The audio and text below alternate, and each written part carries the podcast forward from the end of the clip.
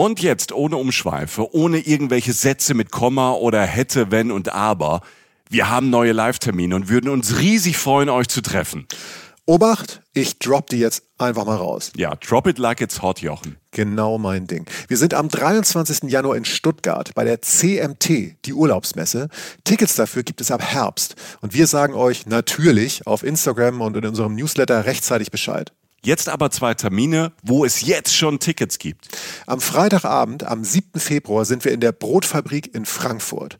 Und am 8. Februar, einen Tag später, sind wir auf der Volksbühne am Rudolfplatz in Köln. Wir machen jetzt Samstagabend Unterhaltung und es wird witzig, weil Jochen dabei ist. Und weil wir neue, fürchterlich peinliche Bilder von Michi zeigen. ja, ja. Dazu Reisegeschichten, Live-Podcast und ihr, die Reisen-Reisen-Community. Wir zwei freuen uns wirklich sehr. Extrem, extrem, extrem. Tickets für Frankfurt am 7. Februar und Köln am 8. Februar ab jetzt bei allen bekannten Vorverkaufsstellen erhältlich. Cool. Super cool.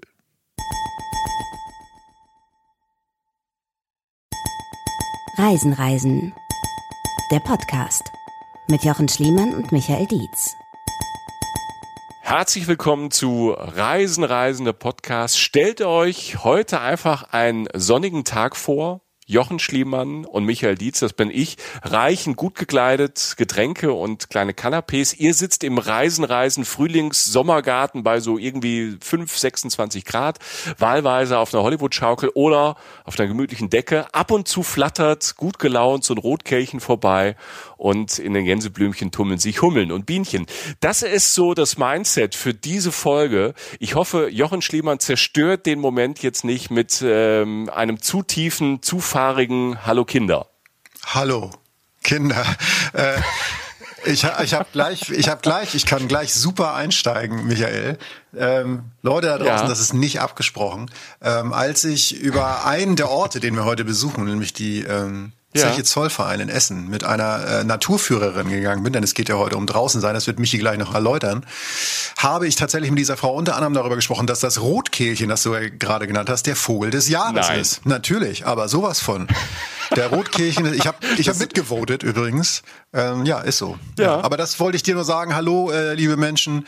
Äh, da sind wir wieder äh, zu einer Folge, die uns äh, alles andere als egal ist, weil sich tatsächlich ähm, etwas, es um einen schönen Zugang zum Reisen dreht und vor allen Dingen auch ein bisschen auch um unsere aktuelle Heimat, Michael. Ja, wir sind nämlich heute in einem Bundesland unterwegs, aus dem äh, Jochen und ich, also wir kommen da nicht her, aber wir leben gefühlt da seit 240 Jahren. Ja. Und ähm, Sehen auch so wir aus. entdecken, ja, das stimmt. Deshalb machen wir Podcasts, dass man uns nicht angucken muss dabei, ja. wie wir so gleichzeitig so ein bisschen wegfaulen. Jetzt habe ich mein eigenes Bild von diesem Sommergarten zerstört. ähm, aber wir, wir entdecken dieses Land, also Nordrhein-Westfalen, immer wieder neu, ähm, weil es ja eben verdammt groß ist. Also von Bonn bis Paderborn, von der Eifel über äh, den Niederrhein ins Münsterland, über das Sauerland, das Siegerland, Ruhrgebiet. Ich habe wahrscheinlich die Hälfte vergessen. Nordrhein-Westfalen ist echt groß. Wir haben ja eine große Sommerfolge über Köln gemacht. Ähm, und wir dachten, wir müssen noch mehr Nordrhein-Westfalen machen. Ähm, Gerade 2021 wird ja auch nochmal so ein Jahr sein, wo man viel in Deutschland unterwegs ist. Und weil wir uns nicht wirklich entscheiden konnten, haben wir Tourismus NRW gefragt. Das sind ja die Profis in Nordrhein-Westfalen. Leute, wo würdet ihr denn Menschen, die in Nürnberg, in Köln, in Kiel, in Frankfurt an der Oder leben, äh, denn hinschicken? Aber bitte überrascht uns. Und äh, Jochen, ich glaube, ich kann auch in deinem Namen sagen, ähm, das haben sie geschafft. Es gibt ähm, Orte, die wir, von denen wir vielleicht sogar schon mal gehört haben, wo wir noch nie waren. Und die waren echt schön. Gib uns mal einen kleinen Überblick, Jochen, wo wir heute überall sind. Ähm, ich sag mal so, ganz mysteriös, tease ich mal an. Äh, wir haben einmal einen Querschnitt, einen Querschnitt im wahrsten Sinne des Wortes durch eine Stadt. Also, das, wenn man so mit so einem Messer so durchschneidet ähm, okay. und sieht praktisch Wuppertal von innen sozusagen mit einem ganz schlauen Querschnitt, der gemacht wurde. Wir haben einen der schönsten Orte Deutschlands, finde ich, den ich vorher nicht kannte, den ich besucht habe. Da habe ich den Mund echt nicht mehr zugekriegt, den kennt auch fast keiner. Ähm, wir haben gefühlt 2000 wunderschöne Seen und wir haben einen Ort, der für mich persönlich, das wusste ich immer theoretisch, aber nun habe ich es äh, am eigenen Leib erfahren, wirklich zu einem der spektakulärsten gehört, die ich persönlich je gesehen habe. Ich habe ich hab irgendwann äh, zu mir so gesagt, so, wenn, ähm, wenn ich den Ort auf einer Fernreise von mir aus acht Monate durch China trampen oder so äh, gesehen hätte, entdeckt hätte, hätte ich darüber hätte ich ein Buch geschrieben. Also ähm, und der liegt nebenan. Der liegt von mir zu Hause nicht mal eine Stunde Autofahrt entfernt. Und äh, von daher wow. äh, wirklich, wirklich, äh, ja, also man kann sich auf was freuen. Jetzt, ja. Jetzt machst du aber Mystery Teasing. Jetzt bin ich auch gespannt. Wir waren nämlich getrennt voneinander unterwegs. Ähm, ich hau noch einfach Düsseldorf dazu. Ähm, so eine, so eine Stadt, die Landeshauptstadt von Nordrhein-Westfalen. Äh, und die ist auch eine Stadt, ähm, die so ganz viele Facetten hat. Und eine Facette, nämlich auch die Draußen-Facette, draußen unterwegs zu sein in Düsseldorf, ähm, in eine der grünen, grünen ja grünsten Hauptstädte ähm, Europas äh, überhaupt. Äh, das habe ich gemacht und ähm, natürlich, äh, wer so ein bisschen weiß, Düsseldorf ist auch das Little Tokyo. Ganz viele äh, Japaner Japanerinnen leben da und das ist natürlich auch ein Punkt, ähm, der heute Thema sein wird in diesem Podcast. Also freut euch drauf. Bevor es losgeht, wie immer noch ein paar News. Ähm, einmal ähm, unser Blog reisen-reisen-der-podcast.de. Ja, der Name ist einfach sehr, sehr clever, sehr raffiniert gewählt. Man kann in sich Supermarken googelt da, einfach Reisen, da haben. Die Berater, Unser Blog ist äh, da haben die Berater einfach nochmal, die für 340.000 Euro angestellt wurden, einfach nochmal richtig einen rausgehauen, als sie uns den Namen für den Blog empfohlen haben, oder? Ja. Genau. Ja. Wir sind einfach ja. Businessmen. Also ja. immer auf Berater und Beraterinnen hören. Ähm, wir haben sie teuer bezahlt. Jetzt haben wir das Ding. Jetzt kriegen wir es auch nicht mehr weg. Und jetzt bleiben wir auch da. Da sind wir konsequent. Ähm, auf unserem Blog gibt's ja immer ähm, all unsere Folgen. Da gibt's aber auch äh, unter Gäste im Moment eine ganz spannende Reihe, nämlich Reisen durch die ehemalige DDR. Von Holger Raschke von Berlin Tiger. Äh, der ist Gästeführer in, eigentlich in Potsdam und in Berlin. Und der hat äh, im letzten Sommer Sachsen, Sachsen-Anhalt, Thüringen, Thüringen, Mecklenburg-Vorpommern und Brandenburg bereist und nimmt uns im Blog mit. Und äh, da gibt's von Supertipps bis spannenden Geschichten alles. Also viele Inspiration, bestimmt auch für eure Sommertrips äh, durch Deutschland. Und äh, solche Tipps gibt's natürlich auch in der neuen Geo-Saison unsere Partnerredaktion im schönen Hamburg, ne, da wo Jochen auch wegkommt. Yo. Da haben wir ja unsere Kolumne im Heft und äh, im aktuellen Heft äh, ab 10. März 2021 machen die Kolleginnen ähm, Jochen, das ähnlich wie wir heute im Podcast das auch machen. Die treten direkt vor ihre eigene Tür und schauen sich ihr eigenes Bundesland an. Das ist äh, im Fall von Geosaison einfach Hamburg. Jo. Und deshalb gibt es ähm, über diese Perle an der Elbe viel Neues und Spannendes. Kurze Nachfrage an Jochen Schliemann. Ist es so, wenn Leute aus Hamburg oder Umgebung das Wort Hamburg hören, sagen die einfach immer Yo? Nö. Ich dachte nur, alles klar. Äh, nee, ich, ich weiß auch nicht, es kam so aus mir raus. Und als du mich dann festnageln wolltest, sagt natürlich der Hamburger, oder nein, oh Gott, du weißt ganz genau, dass ich nicht Hamburger bin, sondern Norddeutscher, Vorstadt Proll ja. aus Schleswig-Holstein. Ja. Natürlich Jugend in Hamburg. Ähm, mhm. Nein, man lässt sich nicht gerne festnageln. Aber man sagt okay. schon, was ich, der eine der Sprüche, den ich gut finde in Hamburg, ist halt, äh, Moin Moin ist schon Gesabbel. Ne? Also so alles Moin klar. reicht. So. Jo. Ja. Yo. Yo. yo, yo, yo. Ähm, aber bei der Geo-Saison, die sind nicht nur in Yo Hamburg, äh, sondern ähm, die sind auch äh, in Asien unterwegs. Äh, wir waren in der letzten Folge Reisen, Reisen, ähm, ja auch mit äh, Japan-Tourismus äh, in Sachen Mangas und Comics in Japan unterwegs, haben uns da intensiv mit beschäftigt. Und die Geo-Saison ähm, ist noch ein paar Kilometer weiter anders unterwegs in Asien, und zwar in Taiwan. Asien zwischen Kitsch, Krach und Karma. Alles zum neuen Heft und auch unsere Podcasts gibt's äh, auf geo.de. So. Jetzt habt ihr äh, für später genug Futter mit unserem Blog und äh, Geosaison. Jetzt äh, gehen wir ins Hier und Jetzt, Jochen, auf unsere Blumenwiese mitten in Nordrhein-Westfalen und starten unseren Trip begleitet vom Vogel des Jahres, dem Rotkehlchen. Wie schön. Und äh, ein Ergebnis darf ich spoilern. Nordrhein-Westfalen ist grüner, bunter und erwanderbarer und erradelbarer, als man das vielleicht denkt. Und das nicht nur im ländlichen Raum. Jochen, du warst gerade in den letzten Tagen nochmal ganz intensiv in Nordrhein-Westfalen unterwegs. Wir haben ja schon erfahren, dass du einen Ort kennengelernt ist, äh, hast, über den du gern ein Buch schreiben möchtest. Ähm, wo willst ja. du denn starten, Jochen? Mitten in NRW, im Bergischen Land. Ähm, oh, äh, ja, ja. in NRW sehr bekannt, aber außerhalb von NRW, äh, Bergisches Land, haben wahrscheinlich viele noch gar nicht so gehört. Genau, du baust mir genau die Rampe, die ich will, ähm, weil ich irgendwann auf dieser äh, Tour, die ich da gemacht habe, also wie gesagt, wir beide wissen ja nicht so genau, was wir erlebt haben voneinander, ähm, ähm, habe ich irgendwann gedacht, so ja, das ist eigentlich die Art und Weise, wie ich gerne reise, dass ich natürlich gern die dicken Sachen mache. Ne? Also ich sage mir, nehmen wir mal an, ich stehe gerade vom Kölner Dom und sag so, mhm. wow, Kölner Dom wollte ich schon immer sehen, steigst aus dem Hauptbahnhof und, und siehst das so und denkst, meine Güte. Aber ich rede jetzt von etwas, was 40 Minuten ungefähr entfernt ist mit dem Auto und mit der Bahn jetzt auch nicht ewig weg. Ne? Und also da, von Köln. Von ja. Köln, ja, von Köln. Und ähm, Du hast halt, äh, äh, man nennt das so die Region, zum Beispiel die Bergischen Drei, sagt man gern. Darunter versteht man drei Städte. Das ist Wuppertal, Solingen und Remscheid. Und ich sag mal ganz ehrlich, woher kennt man diese Namen? Also wir kennen sie, weil wir hier wohnen.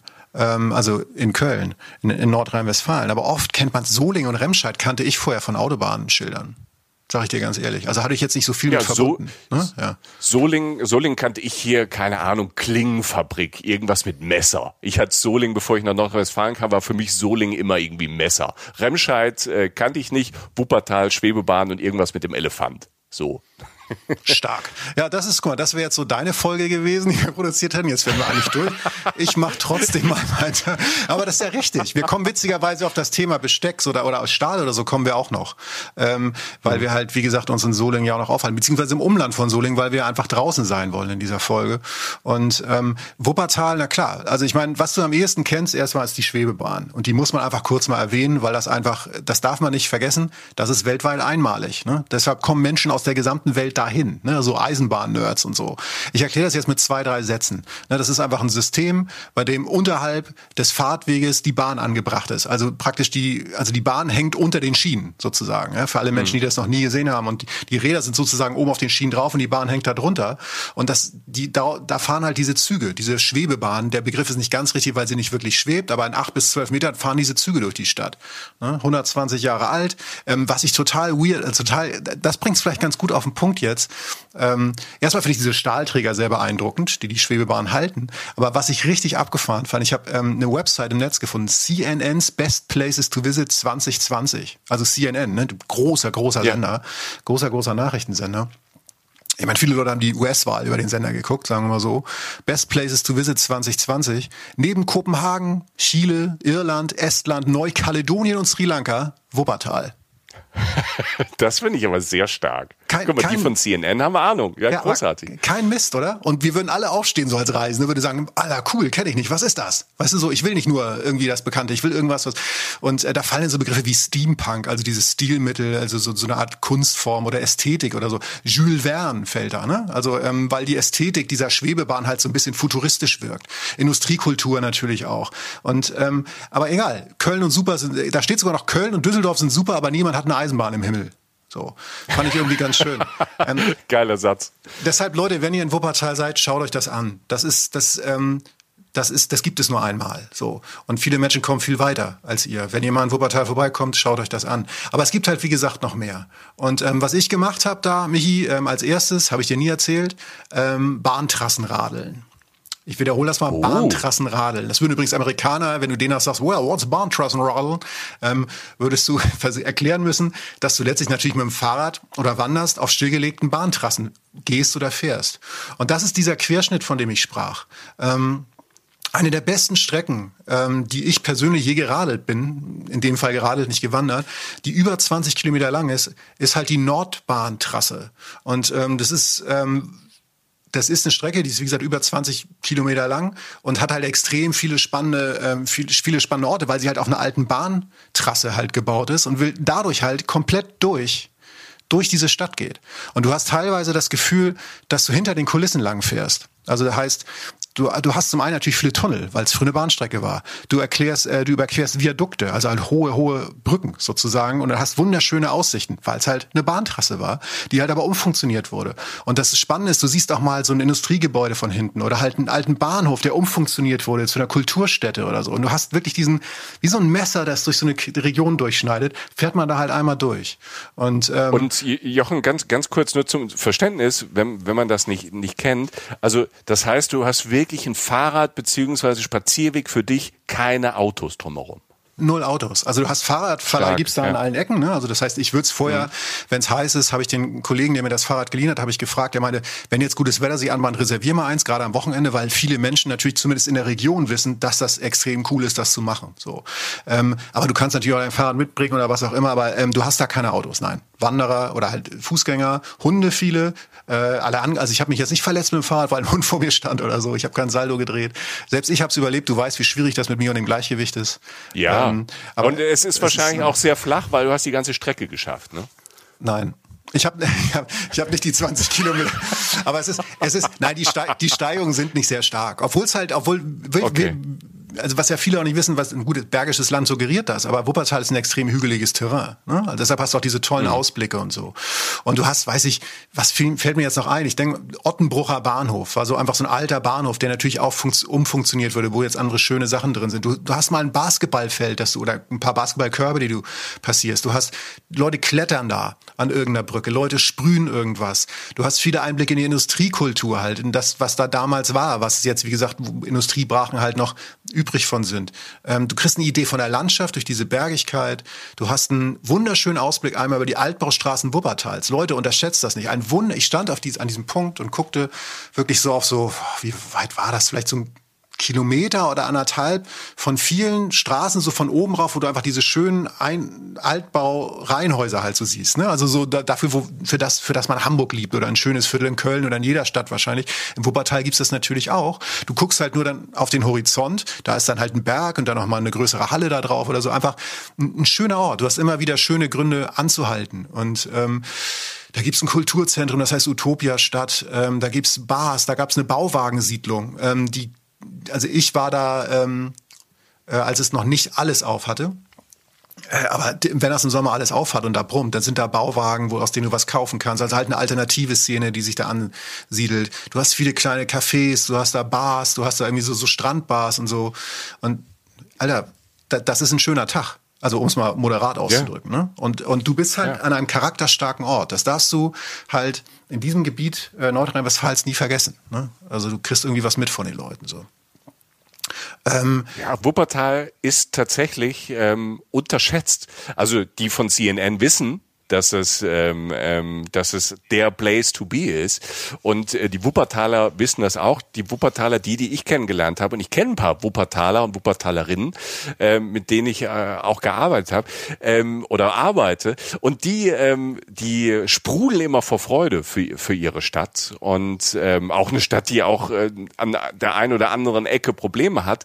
Aber die Wuppertaler, und das spricht ja immer von Ort, wenn die, wenn die Leute, selbst wenn die dann, keine Ahnung, woanders leben, Leben immer noch äh, wieder sehr, sehr gerne nach Hause fahren und ähm, einem immer ein bisschen vorschwärmen vor diesem Ort. Ja, und es ist, ähm, wie sagt man das? Also ich, ich habe ja, ich habe ja lange in Dortmund gewohnt, ne, so sechs, sechs, sieben Jahre. Und ähm, was ich da so lieben gelernt habe an, an allem in NRW, was jetzt nicht diese großen Städte Köln oder Düsseldorf sind, die natürlich auch alle liebenswert sind, ist halt eine gewisse Unaufgeregtheit und Stilsicherheit, würde ich jetzt mal sagen. Ich will jetzt gar nicht Dortmund und Wuppertal über einen Kamm scheren, aber ich nehme auch mal ein Beispiel. Da gibt es eine Brücke, die heißt Lego-Brücke. Ne? So, da steht da so, fahr mal zur Lego-Brücke, hat mir irgendwie jemand gesagt. Ich so, okay. okay. Lego wie Lego. Wie, ja. wirklich wie Lego, wie das Lego, wie dieses okay. Spielding für ja. Kinder, so. Und es ist tatsächlich ja. eine Betonbrücke, eine von ganz vielen Betonbrücken aus der alten Zeit, die angemalt ist wie Legosteine. Und zwar so gut und so täuschend echt, ähm, dass sie international Aufmerksamkeit bekommen hat. Also die kriegt, die hat halt Preise gewonnen. Da kommen Touristen hin, um die Fotos zu machen. Das ist sogar mit Lego abgeklärt, weil das so täuschend echt wirkt. Das wirkt, als, als wenn du kurz in so einer Miniaturwelt bist so und stehst vor so einer Lego-Brücke. Gibt jetzt sogar eine Lego-Brücke 2.0, wurde jetzt eine zweite gebaut. Und, und was ich damit sagen will, mit diesem Beispiel, das liegt auch auf dieser ähm, Nordbahntrasse. Die wird man, also da fährt man drüber und man, man wird es sehen, wenn man es drauf anlegt. Und ähm, was, ähm, was für mich daran so beispielhaft ist, ist, wenn da was, also du hast oft die Situation ähm, in Nordrhein-Westfalen, dass aus Alpen äh, das was alles umfunktioniert wurde, weil es nicht mehr gebraucht wird, ne? weil da ganze Industrien einfach nicht mehr stattfinden, ne? wie die ganze, wie der ganze Bergbau und so, die Geschichte kennen wir alle, ähm, dass das einfach nicht mehr so relevant ist wie früher. Und was da gemacht wurde mit diesen, mit diesen Gebäuden, mit diesen Orten, mit diesen was auch immer, ähm, ist immer schlau Es ist nie gestellt, also du fühlst dich nie so wie so ein, wie so ein affektierter Kunstheini, wenn du da durchgehst, denkst, ach cool, da haben sie ja irgendwie die Installation gemacht oder so, sondern es hat irgendwie immer noch eine Ehrlichkeit, eine Bodenhaftigkeit. Äh, weißt du, was ich meine? Eine Bodenhaftung. Es ist unaufgeregt, mhm. smart und irgendwie dann doch spektakulär. Und du hast, ich meine, ich habe jetzt schon gesagt, Schwebebahn, ich habe gesagt, ähm, Lego-Brücke. Und da gibt's noch so zwei, drei andere Sachen, die einfach, die international halt Aufmerksamkeit erregen, aus einer Ecke, die man gar nicht so auf dem Schirm hat. Ne? Mhm. Ja, es ist halt oft großartig gemacht, aber es wird halt nicht auf dicke Hose gemacht. Weißt du, es wird genau ähm, das, genau das. Ähm, es wird nicht so in die in den Himmel gehoben und es wird nicht gesagt, wir, wir sind äh, die geilsten und so, sondern es wird gemacht. So äh, Wuppertal oder Dortmund. Deshalb ich verstehe die Verbindung. Ähm, ich glaube, wenn man aus der Ecke kommt, versteht man es auch. Das sind das, da, da wird mehr gemacht als drüber, als erstmal drüber gesprochen. Und ähm, deshalb äh, braucht es ja manchmal so, so, so Leute wie uns, die nicht so gut machen können, aber gut drüber sprechen können, was andere toll machen. Und ja, ähm, ja und da kommt, äh, deshalb verstehe ich Verbindung, was du meinst mit Wuppertal und, und Dortmund, ähm, großer Strukturwandel.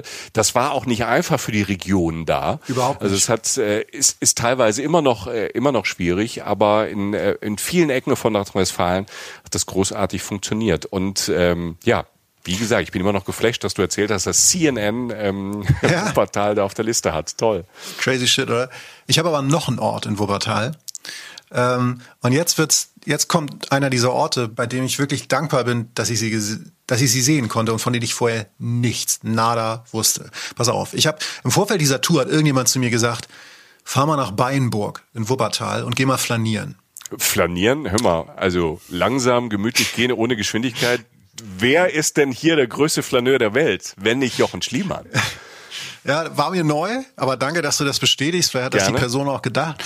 Auf jeden Fall ähm, dachte ich, das klingt erstmal bizarr, ne? so gerade nach dieser Radtour. Aber ich habe dann einfach mal ganz low, ich habe mir halt eine Adresse geben lassen, habe gesagt, ich heb die jetzt mal ins Navi ein und fahr da mal eben rüber. Ne?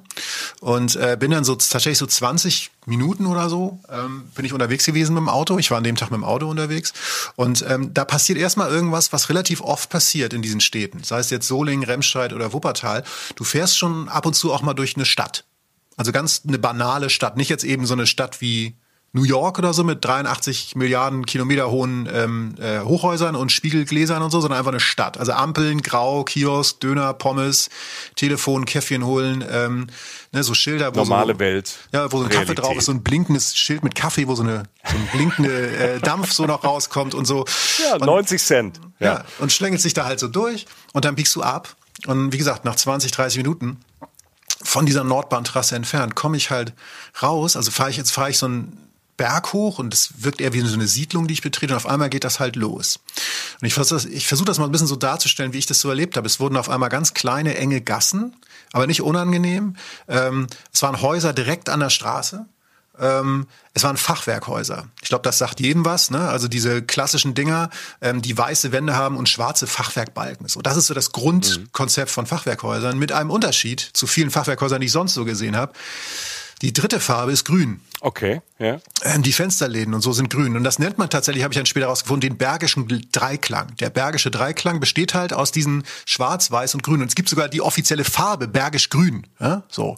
Ähm, Ach stimmt, kenne ich sogar. Aha, okay, ja, ja. ja siehst du, da, ja, da kommt das her. So. Und ähm, diese Art Fachwerkhäuser, ähm, also man sieht immer mal wieder so ein Fachwerkhaus, wenn du durch NRW fährst, so gerade durchs ländliche und denkst, wow, gar nicht so schlecht. Ne? Aber in dieser Häufung in dieser Pracht und Schönheit habe ich das noch nie gesehen. Und gerade mit der Farbkombi. Also es war wirklich eine Siedlung nur aus solchen Häusern und die immer, also die jetzt nicht endlos groß ist, aber die, die hat sich schon noch ausgeweitet, während ich da durchfuhr. Also das waren nicht so drei Häuser oder zehn oder eine Straße. Das ist wirklich eine ganze Siedlung, wie so ein kleines Dorf. Und wir sind auf einer kleinen Anhöhe. Alles drumherum ist grün. Also jetzt äh, nicht die Fensterläden, sondern halt die Natur. Alle Häuser sind sehr gepflegt und ähm, rechts tut sich noch so ein kleines, also du fährst, wie gesagt, auf so eine Anhöhe und dann geht's so runter, so ein paar Treppen siehst du so im Vorbeifahren, wie es so in den unteren Teil des Dorfes geht. Da sind auch nur fast nur diese Häuser. Also sehr pittoresk, sehr beschaulich. Da hinten ist dann noch so ein kleiner See, so ein Stausee. Stauseen findet man oft in NRW. Ähm, da sind dann irgendwie Gänse und Enten drauf und so. Also es sieht alles sehr, sehr nett aus. Und nach ein paar Ecken kommt noch eine sehr, sehr schöne Kirche, ein kleiner Friedhof, ein kleines Kloster auch noch. Fährst du vorbei, fährst du durch, bis am Ende der Siedlung, an so einem Gasthaus im selben Stil, nur größer, ne? schwarz, weiß, grün. Ähm, Landhaus Bielstein heißt das, glaube ich, und stehst auf dem Parkplatz und da parkst du erstmal. So. Und denkst erstmal so, wow, ne? So, geil. Ne? Und du kannst dann entweder in eine Richtung, also die, sozusagen in die Fahrtrichtung weitergehen, auf einen der vielen Wanderwege. Und da sind wir wieder beim Thema, draußen sein, in Städten oder um Städten rum. Ne? Also viele Menschen wollen ja heutzutage raus und wollen wie Kurzentspannung irgendwie oder was auch immer. Und das ist, da allein treffen sich diverse Wanderwege an diesem Parkplatz oder davor an diesem Berg, der sich dann halt erhebt, ein kleinerer Hügel. Ähm, da führte sogar mal der Jakobsweg durch.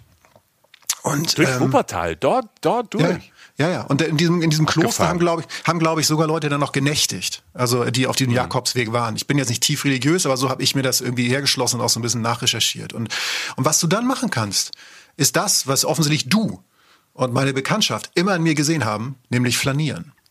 Ähm, also, ich, ich, bin dann halt so ausgestiegen ja. und dachte so, jetzt gehe ich doch einfach mal, ich hatte jetzt keinen Bock, den Jakobsweg zu Ende zu laufen, deshalb, also hatte ich auch nicht die Zeit für und bin dann halt einfach rückwärts ja. sozusagen, ich bin nicht rückwärts gegangen, aber halt den Weg zurückgegangen. Rückwärts gehen wäre nie so schlau, gerade bei mir, Berg hoch und so. Naja, ich meine, guck mal. Ich habe so Bilder im Kopf. Ja, ja. Der, der Flaneur, der, weiß ich, Jochen Schliemann hat einfach auch die Körperlichkeit dafür. So ein großer Schlacks, der so ein bisschen rumschlendert, bitte nicht rückwärts, rückwärts laufen. Rück ja. Wie geht da, da geht ein großer, schlachsiger, krummer Mensch rückwärts durchs Dorf, Alter. Nein, nee. der flaniert. Ja, genau, der flaniert, ja. Nur halt rückwärts. Ähm, ja. Rückwärts flanieren, das ist auch fast ein Buch, das mal. Egal, auf jeden. Fall. Ähm, ja, ja, das, der bekloppt dir von Reisen, Reisen, lass den gehen. Ja. Genau, lass den einfach laufen. Vielleicht kommt ja irgendwann ja. Abhang und dann.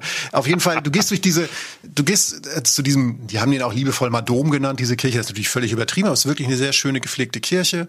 Ähm, du gehst durch diese bildhübschen Häuser, diese Siedlungen, du gehst halt, geh da eine Stunde spazieren. Alle denkmalgeschützt natürlich, also wunderschön. Da denkt man schon, okay, wenn man drin leben würde, hätte man wahrscheinlich auch ein bisschen Stress, wenn man was umbauen will. Aber man will drin wohnen, weil es einfach schön ist. Ne? So durch so ein Fenster habe ich mal so einen Holzboden dann noch gesehen und so. Und du hast halt immer weiß, schwarz, grün. Und du lässt dich einfach treiben. Du gehst runter die Treppe ins, ins, in den anderen Teil des Dorfes und stehst auf so einem kleinen Platz und denkst so, meine Güte. Also Du kannst an die Wupper gehen, die fließt da auch lang. Ne? Du kannst auch über die, über die Wupper gehen, sehr witzig eigentlich. Ähm, da kann man es dann endlich mal machen. Ähm, und er steht auf der anderen Seite des Flusses und hat einen wundervollen Blick auf dieses, auf dieses Dorf, sozusagen, das zweistufige Dorf mit der Kirche und so. Ähm, du kannst auch Richtung Stausee gehen. Ähm, da ist dann auch ein kleines Café, das sah ganz süß aus. Ähm, wie hieß das? Ähm, kleines Café tatsächlich hieß es einfach. Bayental, kleines Café. Und du kannst um den Stausee rumgehen, du kannst da wandern, du kannst am Fluss sein, du kannst da sitzen. Was man nicht vergessen soll, das ist natürlich, das ist ein privates Wohngebiet, ne? Also mach da jetzt nicht, das ist kein, das ist kein öffentliches Museum. Das heißt, renn jetzt nicht ans Fenster, mach ein Foto oder halt dich zurück oder film da jetzt nicht irgendwelche Leute oder so, ne? Also nicht völlig im mhm. Insta-Wahn versinken. Wobei es halt genau, das habe ich so gedacht. Weil es halt so ein schöner, pittoresker Ort ist, von dem ich vorher zum Beispiel gar nicht wusste. Ich habe ich hab danach einem Freund erzählt, fällt mir gerade ein, habe ich gesagt, wenn ich irgendwann mal meine äh, schon ein paar Mal zitierten Freunde aus Japan wieder zu Gast habe, ich würde mit denen dahin fahren. Weil denen fällt die Kinnlade runter. Weil das so, erstens natürlich dieses Fachwerkding, dieses Alte, die Geschichte, dieses Schöne, dieses, das ist ja auch was Deutsches. Du hast, also das ist, hat schon eine deutsche Ausstrahlung, also im positivsten Sinne meine ich das. Aber dann auch mit diesem Charakterding so mit dem Grün und dass es einfach keine Sau kennt. Also ich, ich kannte das nicht. Vielleicht liegt es auch an meiner, ne, also es war auch nicht so richtig viel los bei mir oben, aber auf jeden Fall, ähm, es war, es war wirklich, es war wirklich ein Highlight, ein unerhofftes Highlight. Ähm, dieses ersten Tages, den ich dort verbracht habe. Ja, da, da geht für, für mich aber tatsächlich halt so eine, so eine Wuppertal-Welt ähm, auf, weil ich kannte das auch nicht und ich, ich, ich kenne es noch nicht. Ich kenne es jetzt nur durch deine Beschreibung. Ich war schon in Wuppertal irgendwie im Zoo, weil die einen netten Zoo haben. Ich bin Schwebebahn gefahren. Ich, ich war da auf Veranstaltungen, auf Konzerten. Aber von diesem Ort, also von diesem Fachwerkort mit, mit den Manturen im Grün, kannte ich nicht und klingt äh, zumindest für Leute aus NRW oder vielleicht aus Niedersachsen oder Rheinland-Pfalz oder vielleicht sogar noch Hessen ähm, dass man halt wirklich auch einen Tagesausflug dahin machen ja. kann oder einen Wochenendausflug. Ja. Ähm, und ähm, wenn man ähm, Freunde hat oder Freundinnen hat, die sagen, was du machst ein Wochenende in der Wuppertal, kannst du immer noch sagen, CNN empfiehlt es auch. Und so sieht's aus. So sieht's aus. man kann, ähm, wenn man, ähm, ich habe es ja vorhin ganz kurz gesagt, es gibt halt noch diese eine große Wuppertaler Geschichte, die schon ein bisschen her ist, aber die ist ähm, auch so verrückt. Googelt einfach mal Wuppertal und Tuffy und Schwebebahn. Und ähm, ähm, ihr lest eine Geschichte und ihr seht Bilder, die glaubt ihr gar nicht. Man, man denkt, es ist montiert. Diese Schwebebahn, oder schließt sich der Kreis, hat nämlich ähm, weltweit für Aufsehen gesorgt. 1950, da war nämlich ein Zirkus zu Gast in, in Wuppertal. Ähm, ich glaube, Althoff Zirkus Althof, ganz bekannter Zirkus war da zu Gast und die und diese diese diese Schwebebahn war natürlich 1950 so das Riesending und um Werbung zu machen für den Zirkus, haben die gedacht, dann nehmen wir unseren Lieblingselefanten, die Tuffy, ne? Ähm, asiatische Elefanten, nicht ganz so groß, den nehmen wir mit äh, rein in die Schwebebahn. Und dann kommen die von der Presse und machen Bilder und so. Starke und die von der Presse Idee. natürlich, Ja. ja. die von der von der Presse kamen natürlich, haben Bilder gemacht ähm, im, in der Schwebebahn und auch äh, draußen. Deshalb gibt es die Bilder, weil natürlich Tuffy, diese arme Elefantenkuh, irgendwann äh, mal aus dem Fenster geguckt hat und dachte, Alter, ich schwebe ja, das ist für den Elefanten irgendwie doof. Ähm, und da unten ist die Wupper, ich spring da jetzt rein. Zack. Dieser Elefant ist aus dieser Schwebebahn gesprungen. Und dieser Elefant hat diesen Sprung überlebt. Genau, ich wollte gerade Schaut sagen, euch die gib uns Bilder jetzt ein an. gutes Ende. Gib uns einfach ein gutes Ende. Ja. dieser, das war 1950. Dieser Elefant ähm, hat noch bis 1989 gelebt. Also ähm, Tuffy hat ein, ein, ein langes Leben gehabt ähm, und hat vor allem diesen berühmten Sprung überlebt. Ähm, ich weiß gar nicht jetzt, ähm, ähm, ob äh, die noch in dem Zirkus dann in Wuppertal da aufgetreten ist. Diese Geschichte weiß ich jetzt nicht so ganz, aber es ist eine Geschichte, ähm, recherchiert mal nach, weil sie so verrückt ist, da könnte man, glaube ich, auch einen ganzen Podcast zu machen, ähm, was da vorher, währenddessen oder danach passiert ist. Also Tuffy, Wuppertal, das ist so die weltbekannte Geschichte, dass es da ähm, eine ganze Fachwerksiedlung gibt und diese Bahntrasse gibt, ähm, dass das Add-on, was ich heute von Jochen Schliemann gelernt habe. Ja, ich, äh, ich hätte jetzt in meiner Version wäre der Elefant natürlich mit seinen großen Ohren davon geflattert, ne? Hätte ich jetzt gedacht. Aber äh, Yes, Dumbo, aber nein. na gut, oder hätte er sich Es- so mit dem Rüssel so abgestützt, wie so eine Bettfeder, weißt du, so weggesprungen. so, ne? Alter, es, es gibt so ein Schwarz-Weiß-Bild, das glaubt man gar nicht. Das- Du siehst wirklich, wie diese Schwebebahn da schwebt und dieser Elefant da rausfliegt. Also jetzt nicht so, wie du dir es vorstellst, so Dumbo-mäßig, dass er jetzt halt einfach mit seinen Ohren Schwung holt. Propeller. Aber es ist ein Asi ja, ähm, aber ich glaube, es sind also asiatische Elefanten haben, glaube ich, kleinere Ohren. Ich weiß es nicht, vielleicht hätte er es gar nicht getragen. Egal, Flora, Fauna kenne ich mich nicht aus. Ähm, aber ähm, diese Geschichte ist wirklich der Brüller und sie ging ja gut aus. Ne? Für alle Tierfreunde. Schön. Also es gibt, ähm, um auf Bayenthal, um den Sack zuzumachen, es gibt ein paar solcher Siedlungen in NRW. Man muss ein bisschen suchen. Und genau all diese Sachen gelten so, selbst wenn man mal wieder ähm, völlig zerstört auf der Autobahn vor sich hin pilgert so und dann denkt so, ich will nicht mehr. Ähm, einfach mal irgendwas suchen. Fahr da mal hin. Das dauert ja alles nicht lange. Und äh, gönnt euch das. Und jetzt haben wir schon so ein paar Sachen genannt, die vielleicht ähm, ähm, gute Ziele sind, sei es fürs Wochenende, für einen Tag oder für einen kurzen Stopp oder was auch immer. Und zu NRW kann man noch dazu sagen, du warst mit dem Auto unterwegs, Jochen, man kann 1A öffentliche Verkehrsmittel benutzen in Nordrhein-Westfalen. Da gibt's äh, gute Verbindungen, also zwischen den Städten, ähm, zwischen den Regionen halt natürlich, weil es groß ist, ähm, kannst du mit IC, ICE äh, natürlich fahren, aber halt auch mit den kleinen Regionalbussen, Regionalbahnen. Die Schwebebahn ist natürlich wahrscheinlich das coolste ähm, öffentliche Verkehrsmittel, aber man kann die Sachen auch gut kombinieren. Mit dem Fahrrad kannst du mitnehmen oder mit dem Auto irgendwo hinfahren, Fahrrad auf dem, auf, auf dem Dach und dann in die Bahn umsteigen. Also da gibt's ähm, wirklich tausende Möglichkeiten, um dem öffentlichen Nahverkehr von A nach B zu kommen in Nordrhein-Westfalen. Ja, und vor allen Dingen ist ja alles wirklich komplett von Radwegen im positiven Sinne durch, durchwankt und äh, durchrankt und vor allen Dingen halt auch äh, Wanderwege und so. Also auch diese diese Nordbahntrasse, von der ich sprach, die ist ja wieder connected mit anderen Radwegen. Also man kann wahnsinnig viel schöne Zeit ähm, auf dem Rad verbringen und kann ganz viel dieses Bundeslands tatsächlich auf Radwegen durchkreuzen.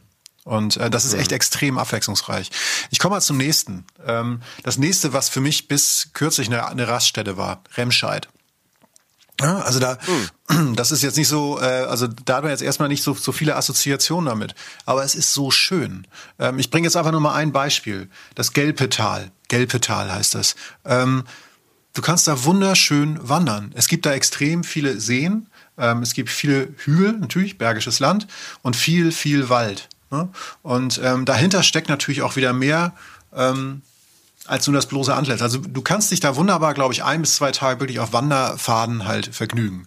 Was du aber auch machen kannst, ist kurz mal verstehen, hm, warum das da so aussieht und vielleicht auch, was die Leute daraus gemacht haben, dass es da so aussieht, nämlich hügelig.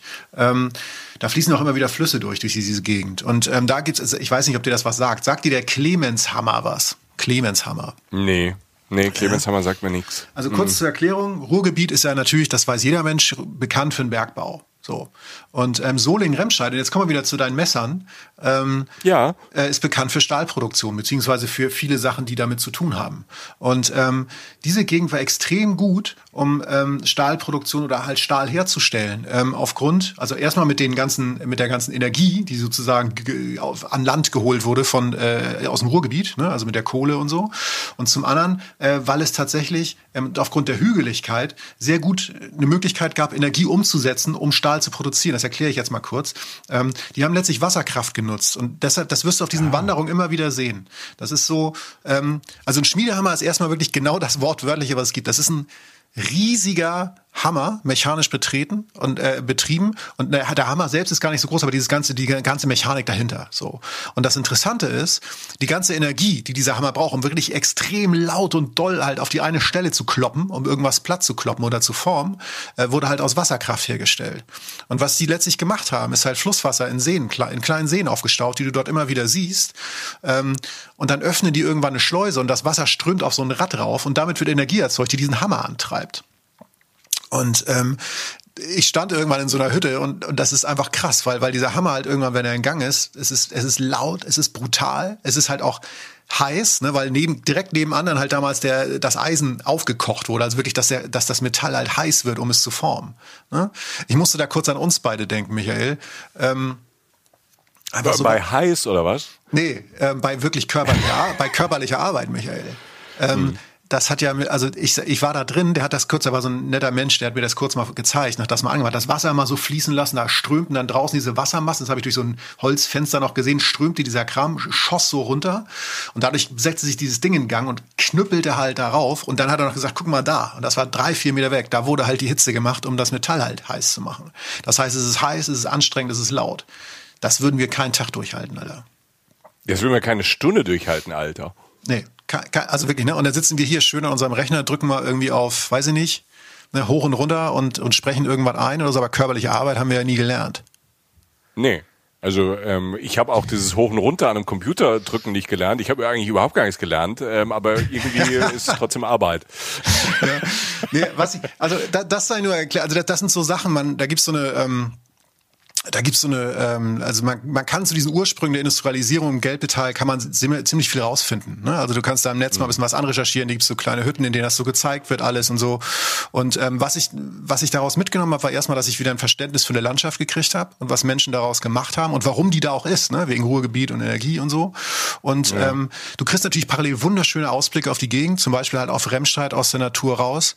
Und ähm, was du was du halt auch hast, ist halt immer wieder äh, diesen Gedanken, du bist mitten, mitten, mitten in NRW. Also du bist, also mhm. ich habe der Mensch, der, der Mann, der mir das da gezeigt hat, diesen Clemenshammer, ne? ähm, der, der meinte halt, der ist in 40 Minuten am Flughafen in Düsseldorf. Also als ich mit ihm darüber redete, redete, dass er da wohnt und dass er weiter draußen und dass er in der Natur ja praktisch wohnt, ne? im ländlichen Raum. Und er meinte, ja, ich bin in 40 Minuten in Düsseldorf am Flughafen. Und ich gesagt, da brauche ich fast länger von, von meinem Kölner Ort aus zum Kölner Flughafen. Und, und das ist so krass, dass du halt aus jeder Stadt da sehr schnell hinkommst. Dass selbst, selbst wenn man sagt, man ist eine Woche in Düsseldorf und Köln und man will man raus, das ist alles nicht weit weg. Ne? Das ist alles kein du kannst, Riesen du kannst theoretisch quasi eine Base nehmen in, in der nordrhein-westfälischen Stadt, also fast ja egal wo, ob das genau, jetzt ähm, genau. ähm, äh, Essen, äh, Düsseldorf äh, oder Bonn ist, um die jetzt mal zu nennen, und ähm, hast in einem Radius von einer halben Stunde oder dreiviertel Stunde drumherum ja 1A Tagesausflüge im Grün. Also ähm, du kannst mit der Bahn rausfahren oder mit einem eigenen Fahrrad rausfahren auf Radwegen und bist halt tatsächlich in dem Grün. Und was was was ähm, was mir gerade halt jetzt so durch den Kopf geht, ähm, dass jetzt mit dieser diese Industriekultur und ähm, man lernt ja unterwegs äh, total viel, also mal über die Region, über äh, das, was diese Region geprägt hat, warum die Menschen vielleicht so sind. Vielleicht haben sie auch manchmal ähm, ne, gibt es ja auch Probleme in dieser in diesem Transfer aus dieser alten Welt in die neue, in eine nachhaltige Welt, gerade wo es um Energie geht und, und so ein Kohleland wie Nordrhein-Westfalen. Da, da braucht's ja, da braucht's ja auch immer so ein, zwei Generationen, ähm, um zu sagen, okay, wir überlegen uns was Neues. Man lernt aber ja dadurch, dass man das Alte versteht, ähm, ja viel dazu, um vielleicht dem Neuen auch mehr zu geben. Und ähm, das klingt ja auch total spannend. Also was du jetzt aus Wuppertal erzählst, erzählt hast und jetzt auch aus, aus Remscheid, aus dem Bergischen Land, ist natürlich auch perfekt für Familienurlaube und Familienausflüge, weil es wird ja nie langweilig. Es passiert ja immer was auf diesen Wegen. Genau, du kannst theoretisch chillen ohne Ende und einfach wandern, wie man es so macht, oder du kannst halt immer das mit so ein bisschen Tiefe so so anhäufen. Ne? Und ähm, ja, und äh, was, was mich halt begeistert war, waren die vielen die vielen Wanderwege auf der Ecke jetzt zum Beispiel, über die ich gerade gesprochen habe, die vielen Möglichkeiten, sich da einfach draußen aufzuhalten und wie gesagt die Tiefe, die man da noch die man da noch dazu holen kann. Und ich mache jetzt einfach mal den Sack zu sozusagen, was die Bergischen Drei angeht, denn es fehlt ja nach Wuppertal und Remscheid noch eins, Solingen. Das und, mit den Messern. Ähm, sozusagen. Es ist ja alles so die Ecke. Ne?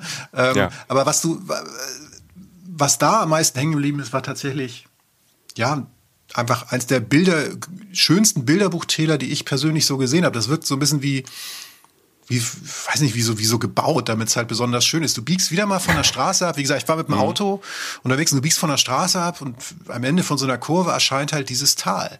Du hast halt rechts und links hast du bewaldete Berghänge ähm, da gehen auch oben noch so ein paar Wanderwege längs, das wurde mir dann erklärt, aber die sieht man nicht. Also einfach, es wirkt erstmal bewaldet und äh, Berg, bewaldete Berghänge und in der Mitte ist ein relativ, also fast, für mich fast glasklarer Fluss gewesen. Das war witzigerweise die Wupper, die sah auch mal anders aus. Ja, ähm, da wurde jetzt viel Energie und Zeit reingesteckt, um die wieder so klar zu machen. Es war wirklich ein schöner Fluss, ein kleiner Fluss, der so durchfluss in dem Moment, die Wupper. Und ähm, am Ufer sind so Rasenflächen, auf denen man chillen kann. Also wenn du reinkommst auf dem Teil auf der rechten Seite. Und das Krasseste, es, das ist echt krass. Oben drüber ist eine gigantische, aber wie schwebend wirkende Stahlbrücke. Also, also zumindest eine Brücke aus Metall. Eine riesige Brücke. Ähm, es wurde mir dann erklärt, das ist die höchste Brücke Deutschlands, 107 Meter hoch, fast 500 Meter lang. Ähm, fährt ein Regionalexpress rüber. Fährt jetzt nicht die Deutsche Bahn, aber halt so ein Regionalzug fährt darüber. Ganz schlicht, ganz zeitlos gebaut und könnte praktisch so von gestern sein. Kennst du diese? Mich hat das. Du bist auch so ein großer Frankreich-Fan. Michael. Ne? Ja, ja? Äh, oui, ja. Genau, und das ist oui, ja. Ähm, jetzt, ich dachte gerade oui wird Englisch, aber nee, er meint ja. Ähm, ist aber, also diese Brücke. Meine französische Aussprache ist einfach fantastisch. Man merkt sofort, dass ich zwar an der französischen Grenze aufgewachsen bin, aber die ganzen Franzosen in Lothringen und im Elsass alle perfektes Deutsch sprechen und ähm, ich in meiner Jugend fast nie Französisch gesprochen habe. Ich kann es aber lesen. Und ich mag Frankreich und ich mag das Essen. So, jetzt du. So, wieder. sacre bleu. Äh, und äh, das, nein, diese Brücke, diese Brücke ist 120 Jahre alt. Und die sieht mhm. aus, also sie könnte, würde mir jetzt jemand gesagt, die ist 20 Jahre alt, hätte ich es auch geglaubt. Die hat mich so ein bisschen erinnert an den Eiffelturm. Deshalb komme ich da drauf. Weißt du, der Eiffelturm sieht für mich ah, auch, okay. sieht für ja. mich auch nie alt aus. Also der ist ja seltsam. Zeitlos, ne? ja. So, ja, so irgendwie so, ja. so, eine, so eine Metallkonstruktion, so. Ich weiß, es ist das Material nicht genau, aber es ist so, sieht immer so seltsam aus. Passt ja auch überhaupt eigentlich nicht in diese historische, diesen historischen Stadtteil, aber irgendwie passt dann wieder doch. Und irgendwie ist es eine Ikone geworden, also eine absolute Landmarke. Und ähm, hat tatsächlich auch beim Bau oder als er aufgestellt wurde, sehr viel Diskussion ausgelöst. Und das war bei dieser Brücke tatsächlich auch so, wurde mir erklärt. Äh, wir sind okay, übrigens, wir sind ja. übrigens im äh, Brückenpark Münsten, heißt das, ja. Äh, der Brückenpark Münsten. Das ist ganz nah an Solingen dran, also ganz knapp aus der Stadt raus. Und die, der Antrag zum UNESCO-Weltkulturerbe für diese Brücke ist raus, finde ich völlig zu Recht. Also, ähm, weil das einfach. Das Fax ist raus. Ja, ja. ja wir, wir hören ein Amt sozusagen. Also es ist wirklich, äh, wirklich ein schön, also krass, also wie leicht diese Brücke aussieht, auch wenn ich jetzt nochmal daran denke. Die hat fast keine großen ähm, äh, Befestigung, wie heißt das, äh, so, so äh, sie hat, die hat jetzt nicht so viel Säulen, wie sie Pfeiler, ja, genau, Brückenpfeiler. Genau, ich bin ja, also was, so, was sowas angeht, habe ich ja eh keine Ahnung, wie sowas funktionieren kann, aber ähm, da gibt es natürlich auch so Bilder, wie das gebaut wurde, das verstehe ich einmal alles nicht, wie sowas dann halten kann, aber sei egal. Ähm, du liegst da und hast oben diese Brücke, die halt natürlich so ein bisschen so die Geschichte und, und die Industrialisierung auch noch ein bisschen symbolisiert, hast aber diese wunderschöne Natur und chillst da unten auf der Wiese, ähm, kannst wandern wieder in andere Täler, du kannst den Berg hoch, du kannst auch hoch auf dem Berg, hoch am Berg so in der Mitte so laufen, da ist es so ein bisschen leerer an sehr schönen Tagen. Ähm, du hast ein Kulturzentrum, was auch wieder wunderschön sich in die Landschaft einfügt, so mit so einem rostbraunen, mit so einer rostbraunen Verkleidung. Gab es wohl auch wieder Diskussionen am Anfang, weil es zu modern war, aber es fügt sich halt ein. Also man, die machen da sehr viel architektonisch richtig, will ich damit sagen. Da ist eine kleine Kunstschmiede noch, da bin ich einfach mal reingegangen, mal geklopft. Die machen da so, haben da so kleine Ausstellungen von so einem so, so einem Schmied halt einfach, der gesagt hat, er macht Kunst, der bleibt jetzt in diesem Tal, so das ist eines der wenigen Gebäude da und schmiedet da halt so rum und macht dann so, so Kunst mit Metall und so. Man kann da auch, man kann da einen wunderschönen Nachmittag verbringen, sollte aber natürlich, wenn das Wetter gut ist, am Wochenende sollte man schon vor elf da sein, ähm, weil das natürlich zumindest aus der nahen Umgebung einige Leute wissen. Aber ich, ich fand es einfach ein wunderschöner Ort, um draußen zu sein äh, in dieser Gegend. So, und jetzt, Michael, fahren wir nach Essen. Nach Essen? Große ja. Stadt, halbe Million Einwohner, locker. Ne? Eine der größten Städte in Nordrhein-Westfalen. Eine der größten in Deutschland, glaube ich auch. Mindestens Top Ten, oder? Also wirklich eine große Stadt. Ja, ich glaube auch. Ja, ja, ja, ja. Ist auf jeden Fall Top Ten. Ja, und ähm, du hast du hast da zwei Sachen, die ich die ich nennen möchte. Einmal ist es ähm, einer dieser Orte, für, Beispiele für viele Orte übrigens in NRW, mit einer wunderschönen Seenlandschaft in der Mitte, also äh, in der in der Nähe, nicht in der Mitte, sondern in der Nähe. Ähm, du hast, weiß ich, zum Beispiel den Harcourt-See in Wetter zum Beispiel, ne? Wunderschöner, wunderschöner kleiner See in einem Ort namens Wetter. Du hast den Möhnesee, ne? Ähm, den gibt's ja auch noch im Ruhrgebiet. Ähm, du hast jetzt aber halt bei Essen hast du diesen, ähm, da kannst du ähm, den Baldeneysteig gehen. Das ist der Weg um. Ja, äh, toll. Ja, ne? Oder? Ja. Geil, oder? Also der Wanderweg rund um ja, den Baldeneysee. Ja. Der ist rund 26 Kilometer lang, dieser Rundweg. Ähm, du hast auch 600 Höhenmeter, also mit deiner Sandalnummer, die du da manchmal machst, so lass es. Also zieh dir mal richtig nee, Schuhe 26 26 Kilometer. Ich bin diesen Rundweg schon gelaufen. Und zwar ne, mit Wanderschuhen, nicht mit Sandalen. okay, alles klar. Auf jeden Fall, äh, den gibt's und ich habe, ähm, ich habe mir einfach, ich hab, wollte jetzt nicht den ganzen Weg gehen. Du kennst mich körperlich, bin ich ja nicht so belastbar wie du. Nee. Und äh, mein Tipp zum Beispiel, um, um jetzt zum Beispiel an diesen Baldenei Baldeneysteig halt ranzukommen, um diesen Baldeneysee rum, ähm, ist das südliche Seeufer. Ne? Und da hat man halt einen extrem schönen Blick, äh, unter anderem auf die Villa Hügel zum Beispiel. Du siehst aber auch ähm, die, dieses ganze bergige Land drumherum, ähm, die, die schöne Landschaft. Du hast, du gehst da halt wirklich direkt am See lang unter, unter einem sehr schönen Wanderweg mit so großen Bäumen, die, die wirklich so über die Uferpromenade hängen. Weißt du, also so Bäume, die sich so senken, wo dann, wo die Äste fast so ins Wasser rein äh, reinragen, so, also weil die Bäume praktisch sozusagen in der Kurve über dir so wachsen. so. Und es ist, es ist wirklich schön und, und beschaulich, gerade morgens. Also ich war, ich war morgens da und das war eine sehr gute Idee. Ähm, du kannst auch, wenn du dann irgendwie ein, zwei Stunden da unterwegs warst, ähm, kannst du auch, ähm, wie hieß das? Ähm, glaube, das hieß Haus Scheppen oder so. Hieß zumindest der Punkt, an den ich gefahren bin, Haus Scheppen. Und da ist auch ein Kiosk, ne, da gibt's Pommes dann, wie sie das gehört. Da treffen sich auch öfter mal Biker, die dann von da aus Motorradtouren starten oder so. Ähm, es ist ein herrlicher Ort, an dem man wirklich ein, mhm. mindestens einen halben, also du kannst natürlich den ganzen Tag da gehen, aber halt auch einen halben Tag verbringen kann. Schöner Ort. Ja. Kann ich nur unterstreichen, weil das ist ähm, auch gerade wenn man nicht aus Essen und aus dieser Region kommt, hat man komischerweise, es gibt ja so Orte, die haben einfach so, so keine Ahnung, ein Image oder kein Image. Ähm, und Essen gehörte für mich da früher, als ich nach Nordrhein-Westfalen kam, dazu, halt Essen. Ne? Ich kannte irgendwie noch Fußball, ähm, hatte ich noch eine Verbindung zu Essen und ansonsten war ich dann irgendwann ähm, für die Arbeit mal da und war so geflasht, weil Essen halt gerade draußen, also das Grün und weil du es gesagt hast, die Villa Hügel, das ist halt wirklich so eine so eine alte ähm, Industrievilla von der ähm, Familie Krupp Ne? Die Industrieunternehmer ja. ähm, ähm, Familie Krupp ähm, hat da diesen in diesem Hügelpark in Essen ähm, dieses Ding dahin gebaut, was da so thront und ähm, sieht halt abgefahren aus. Aber diese diese Wege drumherum und auch landschaftlich denkt man, ah hier Ruhrgebiet und hier ist bestimmt alles dreckig und Schornsteine. Nein, nein, nein. nein das ist wirklich blühende tolle Natur. Wunderschöner Ort, genau. Und, und was man in Essen natürlich auch kann, ist Essen. Da habe ich mich jetzt schon ein bisschen. Da, danke. Da hast, du, da hast du aber, aber da, das, der, ja. Da arbeite ich Toll, seit drei Jahren dran, Alter. An dem Spruch. Mhm. Äh, hab gedacht, wann kommt ja. die Essen-Folge? Nein, aber äh, ich wollte nur sagen, was mir aufgefallen ist, wenn du. danke, danke. Äh, ja, wir machen bald was mit Darmstadt, schon klar. Alles oh, gut. Oh, Digga. Sehr gut, sehr gut. Ähm, nee, ähm, man kann da gut essen. Mir ist nämlich aufgefallen, es gibt extrem viele schöne Hofläden auf der Ecke, beziehungsweise in ganz NRW. Und das ist ja prinzipiell, weiß jeder inzwischen gutes, oder viele wissen es ein gutes, gutes äh, Prinzip, ne? Gesundes, regionales Essen direkt vom Erzeuger. Und äh, machst du kurz Pause, irgendwie isst was auf dem Autodach und gut, weißt du, also irgendwie stellst du einen Kaffeebecher darauf ab und da, für so einen mhm. Roadtrip ist es irgendwie auch ganz angenehm. Weiß nicht, da gibt's diverse, ne? Also ich war irgendwie, wo war ich? Äh, bei Bauerscheid oder so an der, an der Stadtgrenze, äh, Essen, Oberhausen, Mülheim, glaube ich, mit eigener Apfelplantage. Und dann gibt's noch, weiß nicht, heißt der andere Beek bei Mülheim, Hofladen, Hofcafé und so weiter. Sucht mal. Informiert euch vorher.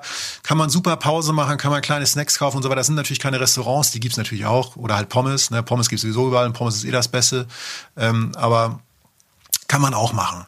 Aber ich möchte jetzt tatsächlich äh, zu etwas kommen, dass man, glaube ich, sogar ähm, nicht mal, na doch, doch, es ist international ein Geheimtipp, weil es ein bisschen abseits der Route liegt. Aber für mich ein, ein, ein Highlight, wenn ich Leuten sagen würde, so spätestens nachdem ich jetzt nochmal da war, vielleicht Top 5 in Deutschland oder so, ich sagen würde, da muss man eigentlich mal hin. Das kommt jetzt für mich. Das ist die Zeche Zollverein. Ähm, warst du da mal? Ja, aber das ist wirklich ähm, tatsächlich, lass es 20 Jahre her sein. Du warst an der Grundschule? Nee, okay, schon gut. Das war nett. ja, also, Grundschulausflug. Da, ja. Vor 20 Jahren, das war sehr charmant, Jochen. Das war ja. dein lustigster Gag in den letzten drei Jahren. Danke. danke. Ähm, ja, ich war mit vier Jahren da und deshalb kann ich mich nicht mehr so dran erinnern. Okay. Jetzt also, bin ich 24, ja. da hat sich die Welt schon verändert. Ja, guck mal, und ich dachte, die Essennummer zieht mehr, aber dass der jetzt so gut ankam bei dir. Aber egal. Nee, ähm, bei mir kommt der fantastisch gut an. Sehr gut, sehr gut. Zeche Zollverein, besser gesagt Zeche und Kokerei Zollverein in Essen. Das ist tatsächlich ähm, ja, also Zechen sind ja allgegenwärtig im Ruhrgebiet, ne? also wegen des Kohleabbaus. Und ähm, ich habe tatsächlich, auch wegen der Verarbeitung. Und ich war tatsächlich oft früher, ich habe die Zechen das erste Mal, weil ich aus Norddeutschland dann nach Dortmund zog, kennengelernt durch Konzerte, bizarrerweise, weil viele der kleineren Zechengebäude oder, oder Teile davon, von, von dieser Rückstände dieser Kultur sozusagen, umgebaut wurden zu Kulturstätten. Das heißt Essen, Zeche Karl oder Bochum die Zeche, das sind überall Konzerte. Und äh, aber das hier ist, ist ein anderes Level, Alter. Die Zeche Karl ist größer und imposanter und ich finde auch schöner als fast alles andere, was ich so in der letzten Zeit gesehen habe. Also seit ungefähr 86 ist die so gut wie dicht. Da wird fast nichts mehr abgebaut. Manchmal mhm. dreht sich da noch irgendwie so ein Rad und dann sagten mir auch Leute, die dort äh, arbeiten und wohnen, meinen so, wenn sich, wenn das und das nochmal aufblinkt, dann weißt du, da wird nochmal ein bisschen Kohle so gefördert. So, da sind die, dann kriegen die alle so ein romantisches Gefühl, weil sie sagen, immerhin ist noch so ein bisschen übrig von der Zeit damals. Aber gut, 86, seit 86 so gut wie vorbei. Die eigentliche Arbeit, die diese Zeche, die in der Zeche verrichtet wurde. Und seit 2001 ist das Ding Weltkulturerbe, UNESCO Weltkulturerbe und völlig zu Recht. Also es ist heutzutage sozusagen Architektur- und Industriedenkmal. So kann man das eigentlich überschreiben. Ich würde auch noch Kulturzentrum dazu schreiben. Ähm, du siehst halt, wenn du durch Essen fährst, wieder so eine Stadtsituation. Du schlängelst dich durch diese Stadt und, und, und ne, Ampel ist rot und viel Verkehr. Es nervt alles so ein bisschen, so gar nicht konkret wegen der Stadt, sondern wegen Stadt generell. Und du siehst immer mal schon wieder diesen Förderturm aus der Ferne. Aber wenn du da näher kommst, und da gibt's dann so richtige Parkanlagen, weil das alle Dimensionen sind einfach 15 Mal größer als alles andere, was du kurz vorher hattest. Es ist einfach, alles ist groß. Es bläst einem völlig weg, das Ding, ne, wenn man da davor steht. Also das weiß ich noch, auch mit vier Jahren hat mich das völlig begeistert. Nein, es ist halt, es ist halt einfach epochal groß. Ja. Ja, es ist riesengroß. Es ist, ich habe so gedacht, nicht zu erfassen und dachte so, ne, unfassbar. Das ist ja so ein Wort, das mir immer so angehangen wird. Aber das kann man wirklich nicht fassen. Das, man kann das nicht so ganz verstehen, warum das und wie groß das halt so ist, weil du es halt nicht mit einem Blick so einfangen kannst. Und der erste Blickfang mhm. ist dieser alte Förderturm. Und du hast dann die alten Förderbänder, beziehungsweise was da drumherum gebaut wurde, also so lange diagonale Mauerwerke, die sich dann so praktisch so von einem von einer Halle zur nächsten irgendwie ranken oder so, da floss die, wurde die Kohle dann hochtransportiert und so. Das heißt, du siehst eigentlich noch durch die Architektur, wie damals ungefähr gearbeitet wurde. Und ähm, generell gilt, wenn man da ist, ähm, alles, was roter Backstein ist, sind, sind, sind, sozusagen, sind sozusagen die alten Sachen. Das sind natürlich auch restauriert, aber das ist so der, der, alte Bau. Und manchmal hast du dann so Sachen mit Glas und Stahl, das sind so Sachen, die wurden dazu gemacht. Also will sagen, da wurde ein Fenster eingebaut, um das jetzt umzufunktionieren sozusagen. Und ähm, aber das wirklich abgefahrene ist, dass du halt vor dieser riesen Zeche stehst und dann irgendwann verstehst, dass das noch gar nicht das Größte ist, weil dahinter, sozusagen dahinter von davon, wo ich komme, ich war am Parkplatz A oder 1, auf jeden Fall irgendwie hieß der so, also es war irgendwas erstes, auf jeden Fall die Zahl oder der Buchstabe, ich weiß nicht mehr genau. Ähm, dahinter kommt dann die Kokerei Zollverein. Und da wurde dann aus Kohle Koks gemacht. Also will sagen, noch ein besseres Brennmaterial. Und das wurde gebrannt. So, ähm, kommen wir später nochmal zu. Aber was für ein riesengroßes Areal. Und wer so ein bisschen, aber auch nur so ein bisschen auf, ähm, naja, so auch so Industrie, Industrieästhetik steht, dem geht da komplett das Herz auf. Also ich bin mal in, ich bin mal in Japan, das war so ein Ort, der heißt Kyushu. Da fahren wirklich Leute hin, wenn sie dem zehnten Mal in Japan sind, sonst, als wenn sie gar nichts mehr anderes zu tun haben. Da habe ich so eine Hafentour gemacht, wo so freiliegende Industrieanlagen so nachts beleuchtet sind weil ich das irgendwie cool fand. Ich finde das irgendwie ganz schön, ne? So, so und ähm, das ist, das ist, da hätte ich nach Essen fahren können. Da hätte ich wirklich nach Essen mhm. fahren können. Und und und weil alles weil es halt diese, diese, diese, wie nennt man das denn, diese Industrieromantik sozusagen, aber auch irgendwas Schroffes ja. ist da ja auch bei, ne? So diese. Ja, es hat, ich, ich finde, das hat ja auch, ähm, ob das jetzt, ähm, also Essen ist natürlich so exemplarisch. Ich kenne das noch ähm, aus aus dem Saarland, wirklich Völkling, Völklinger Hütte ist ja auch so ein so ein, so ein Erbe, so ein Industrieerbe. Und ähm, wenn du da halt abends an dieser Völklinger Hütte ähm, oder auch in Essen, da ist es noch, sieht's noch ein bisschen cooler aus, wenn du da halt vorbeifährst und es ist halt diese, diese Beleuchtung, ne?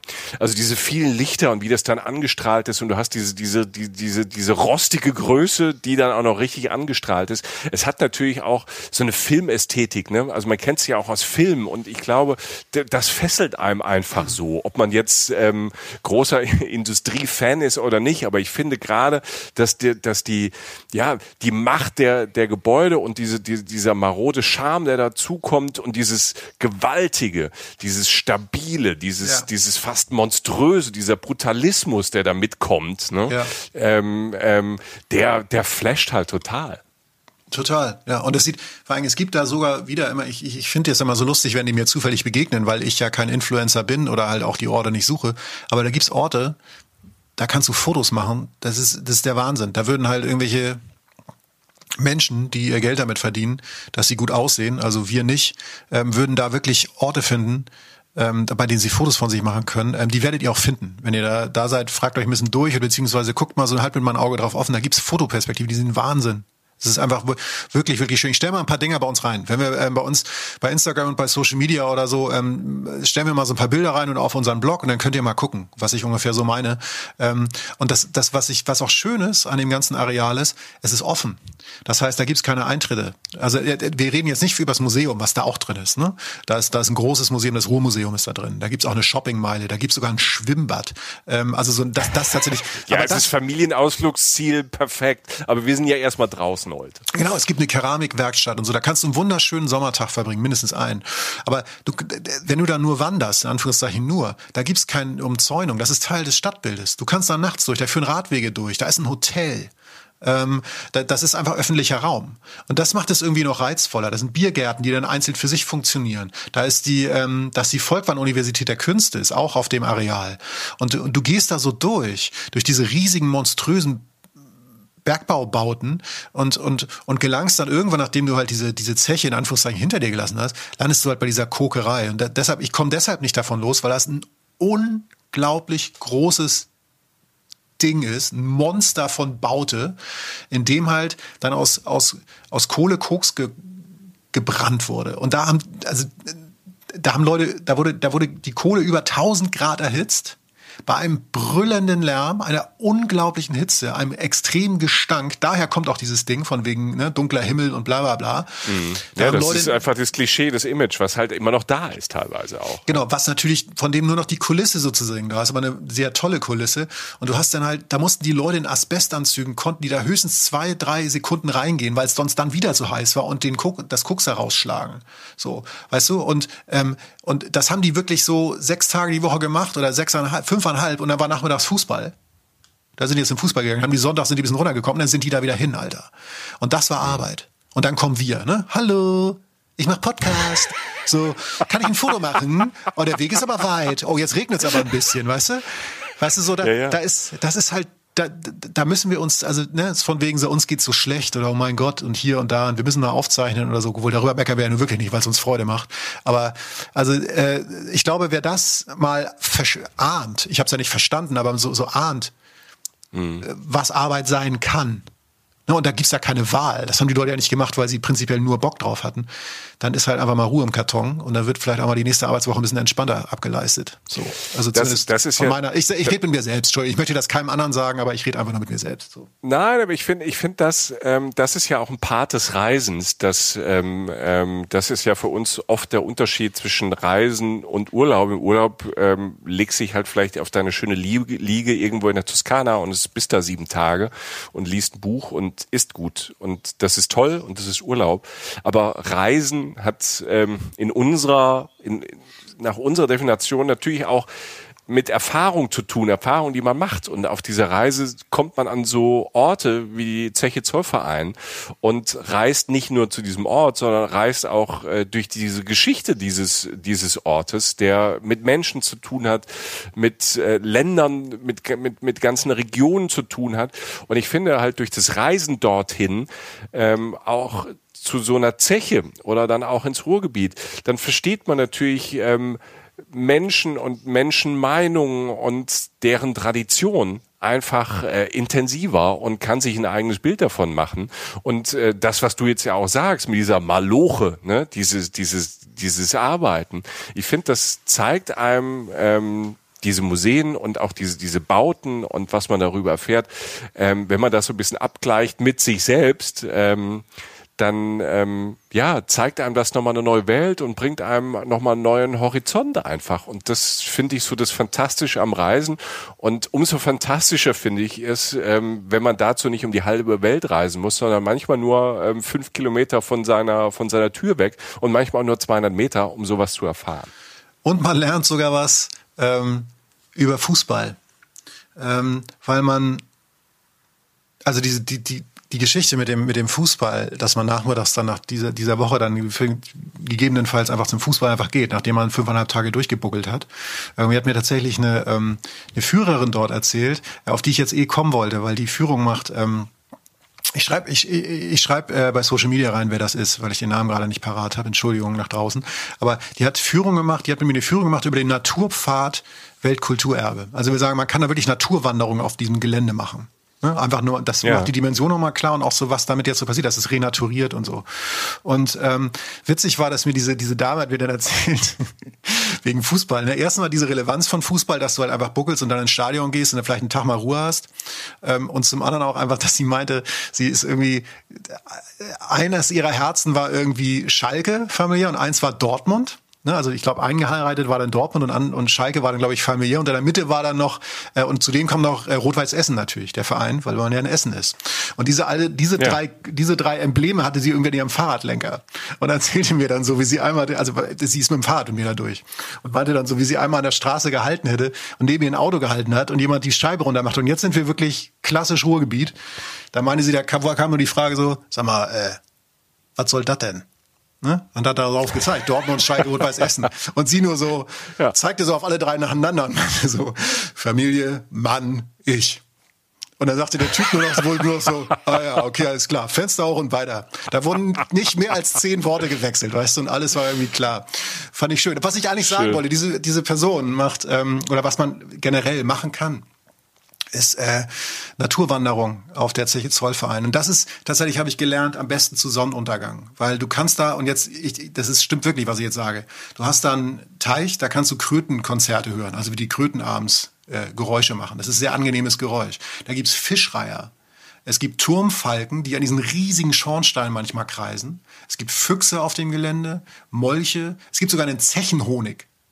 Also äh, du kannst, du hast ganz viel Natur, die sich dort auf verschiedenste Weise abspielt. Sogar der Nabu sitzt da. Ne? Da sind wir wieder beim Nabu. Selbst die haben da mhm. also einfach mal abgefahren, oder? Bei so einem Ding, was so dieses Image hat des Luftverpestens und sonst was, sitzt jetzt der Naturschutzbund und du hast ganz viele verschiedene Tiere, die du auch beobachten kannst. Ne? Ähm, ich war irgendwann auf so einer auf so einer alten Halde, wo halt viel äh, Geröll abgelegt wurde. Die ist auch renaturiert. Da standen ganz viele Birken rum. Da hatte ich aber so ein Fototapeten-Birkenbild ganz kurz vor mir. Also man kann da auch naturmäßig viel entdecken. Und ähm, mhm. das Schöne am Sonnenuntergang ist, um den Sack dann zuzumachen, ist, ähm, Du siehst das Areal im Hellen, was extrem beeindruckend ist, und dann irgendwann zum einen passiert viel, wenn es dunkel wird mit Tieren natürlich. Die machen sind ja relativ aktiv. Und zum anderen hast du dann am Ende auch diese dunkle Beleuchtung nachts, was einfach bei so einer, bei so einem Areal einfach total schön ist und spannend, wie sowas dann auch angeleuchtet ist. Und so, du kannst dann auch essen gehen danach. Da gibt's Läden, da gibt's Geschäfte, wie gesagt, diese Biergärten, da kannst auch draußen sein. Also man kann sich da einen wunderschönen Nachmittag, Tag, was auch immer machen. Man kann auch Fotoführungen machen zum Beispiel. Ähm, auf jeden Fall ein, äh, ein Ort, der, äh, wie man vielleicht gemerkt hat, mich irgendwie extrem beeindruckt hat. Ja, und es ist einfach ein beeindruckender Ort. Und ich glaube, es ist ähm, auf der einen Seite ein Ort, den man ähm, toll auch selbst entdecken kann, wenn man äh, dort ist. Äh, Jochen, du hast ja eben gesagt, man kann ja da einfach auch rein, ähm, Tag und Nacht.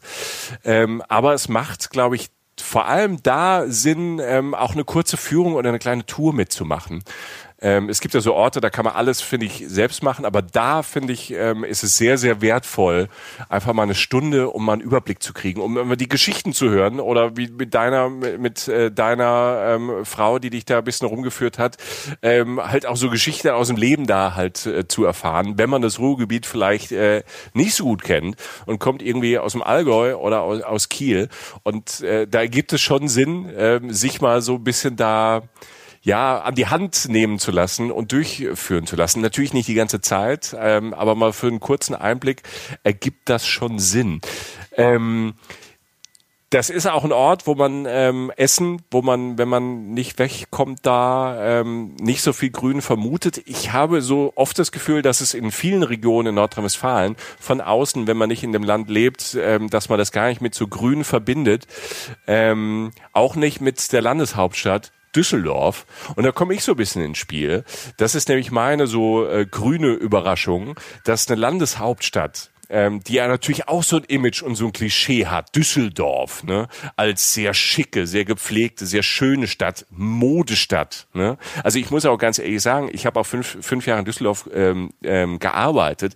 Nirgends äh, in Deutschland, so wie ich es erlebt habe, ne, ist nur ein Gefühl, ähm, nirgends ist die Porsche Cabrio-Dichte gepaart mit Anzugträgern und High Heels-Trägerinnen größer als an einem Freitag oder Samstagabend im Medienhafen. Ne? Also der Medienhafen in Düsseldorf ist architektonisch ähm, toll, ne? ist jetzt nicht so grün, ist, äh, ist auch viel Beton, kann man aber sich äh, toll anschauen, gibt's tolle Restaurants und ähm, halt eben schöne oder zumindest schön angezogene Menschen, das ist ja auch nicht verkehrt, sich das mal anzuschauen und so ein bisschen neidisch zu gucken, wie der Jochen und ich das dann gerne machen. Ähm, ja. Und ja, auch so ein Samstagvormittag auf der Kö, ne, diese berühmte Einkaufsstraße in Düsseldorf, diese schicke Einkaufsstraße. So ein Samstagvormittag kann ähm, anstrengend sein, wenn man jetzt nicht so auf Shoppingpassage steht, wo einem, keine Ahnung, so ein Prosecco hingehalten wird und ein DJ irgendwie It's Raining Men auflegt mit so einem Schweine-Remix drunter, mit so einem Schweinebeat und dazu spielt irgendjemand noch so Live-Saxophon und äh, gefühlt jeder zweite Typ. Alter. Ich dachte, du wärst nicht gekommen. Ja, ich war bei deinem Auftritt. Ja. Und genau Du hattest genauso Jeans an wie jeder zweite Typ, ähm, der dann an einem Samstagvormittag da rumläuft mit so Lothar Matthäus Hosen. Ich weiß es nicht. ähm, das ist ne, das also Geld kauft manchmal keinen Geschmack und ich will auch keinem wehtun, aber manchmal ist ähm, finde ich äh, hat Düsseldorf an, an manchen Tagen ähm, über hat's mich so ein bisschen so überrannt. Ähm, aber das Tolle an Düsseldorf ist, dass es halt ähm, diese Ecke gibt, aber halt auch diese vielen anderen Ecken.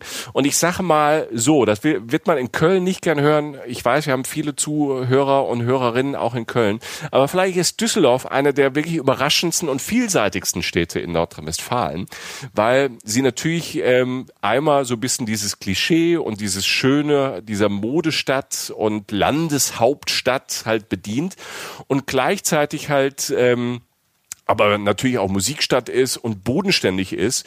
Ähm, das erzählen uns die Toten Hosen ja auch schon seit seit 200 Jahren. Ähm, gleichzeitig mhm. ist es aber halt wirklich eine Naturstadt, eine eine grüne Stadt und ähm, selten äh, ist es am Rhein so schön tatsächlich wie in Düsseldorf. Ich finde die Rheinauen da äh, diese Flussauen, das Oberkassler Ufer, das, ähm, diese, diese Ufer zwischen diesen Rheinbrücken, also es gibt so drei große Düsseldorfer Rheinbrücken, Und ähm, dazwischen ist halt wirklich, da ist halt auch wirklich Platz. Also du hast halt nicht so einfach so eine Uferpromenade und da unten kommt dann schon da rein. Nein, es ist grün. Ähm, es ist es ist flach, es ist weit, es geht tief und man hat ähm, wirklich Platz auf diesen Rheinwiesen, die sind einzigartig. Und da kannst du halt 1A spazieren gehen, du kannst ganze Wanderungen dann quasi in der Stadt machen. Und ich finde, das ist eine glatte Eins, wenn man mitten in der Stadt halt so ein tolles Naherholungsgebiet hat. Und und nicht nur eins, weil Düsseldorf ist traditionell ähm, historisch tatsächlich äh, Gartenstadt. Also mit einer Reihe schöner Parks. Große Empfehlung von mir. Und das ist absolut kein Geheimtipp. Aber finde ich ein absolutes Muss. Das ist mitten in der Innenstadt der Hofgarten.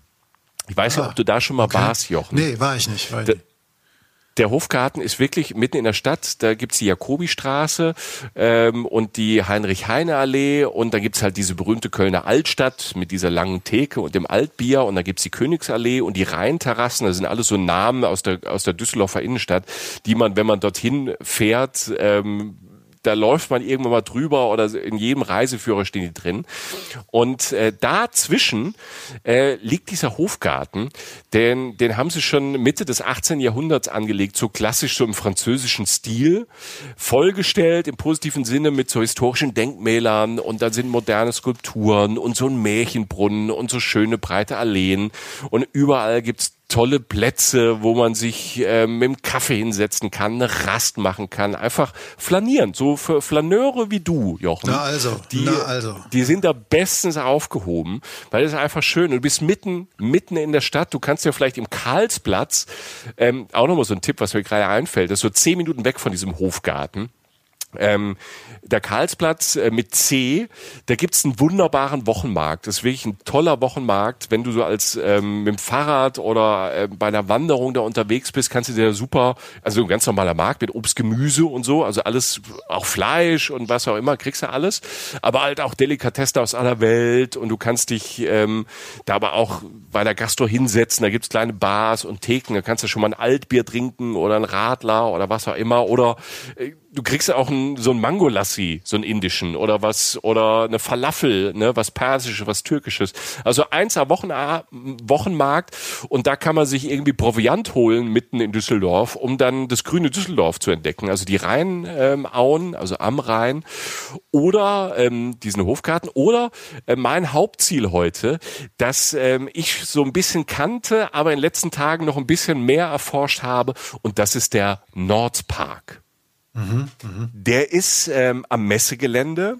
Also wenn du zu Fuß oder mit dem Rad unterwegs bist, dann äh, aus der Innenstadt, Karlsplatz, Hofgarten und dann einfach zum Rhein gehst und dann einfach Richtung Norden, kommst du automatisch zu diesem Nordpark und du siehst dann ähm, dieses pompöse Eingangsportal. Das sind so zwei riesige Steinskulpturen, die Rossbändiger heißen die. Das sind so zwei große Pferde und zwei Typen, mhm. die halt die Pferde bändigen, deshalb irgendwie die Rossbändiger.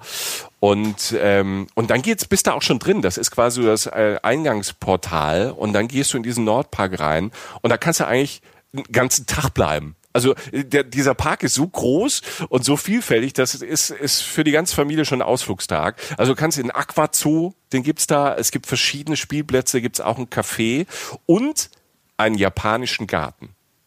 Das jetzt schon mal ähm, okay gespoilert, ne? Eine ja das zeigt dieser japanische Garten, der da drin ist, dieser Nordpark, halt diese besondere Verbundenheit äh, von Düsseldorf mit Japan. Ja. Das wird gleich das Ziel sein, unser Endziel sein in diesem Park.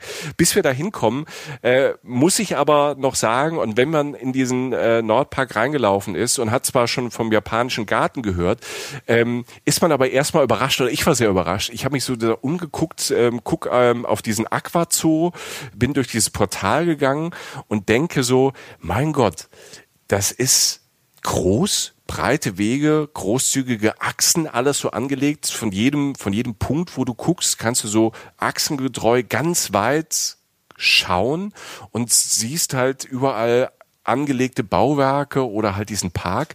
Und einem ungeübten Auge wie mir wird dann auch sehr schnell klar, zack, das Ding hat eine richtige Historie. Und ähm, ja, da muss man sagen, dieser Nordpark, so wie er in seinem Grundding angelegt ist, und man hätte es vielleicht schon vorne bei diesen zwei Pferden ahnen können, ja, die Nazis haben den angelegt. Und zwar zur großen Reichsausstellung Schaffendes Volk 1937. So. Mhm. Ähm, das ist dann erstmal so, wow, okay, ist erstmal so ein Downer und man weiß, okay, man muss sich mit dieser Geschichte dieses Parks ein bisschen äh, beschäftigen.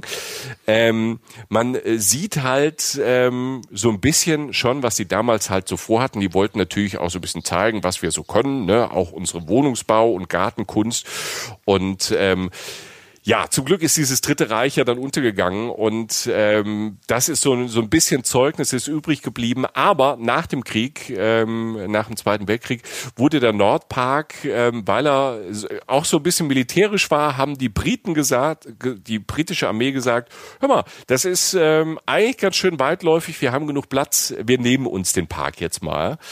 Und, ähm, und deshalb gibt es in diesem Nordpark halt so lustige Dinge, die dann von den britischen ähm, Truppen halt kam, wie die Engländerwiese, ne, so eine große Wiese am Rand des Parks, da haben die halt Fußball gespielt und Cricket gespielt. Hm. Und es ist halt dann bis heute einfach so diese große Fußballerwiese und Engländerwiese geblieben am Rande des Parks. Also eine wunderschöne große Rasenfläche.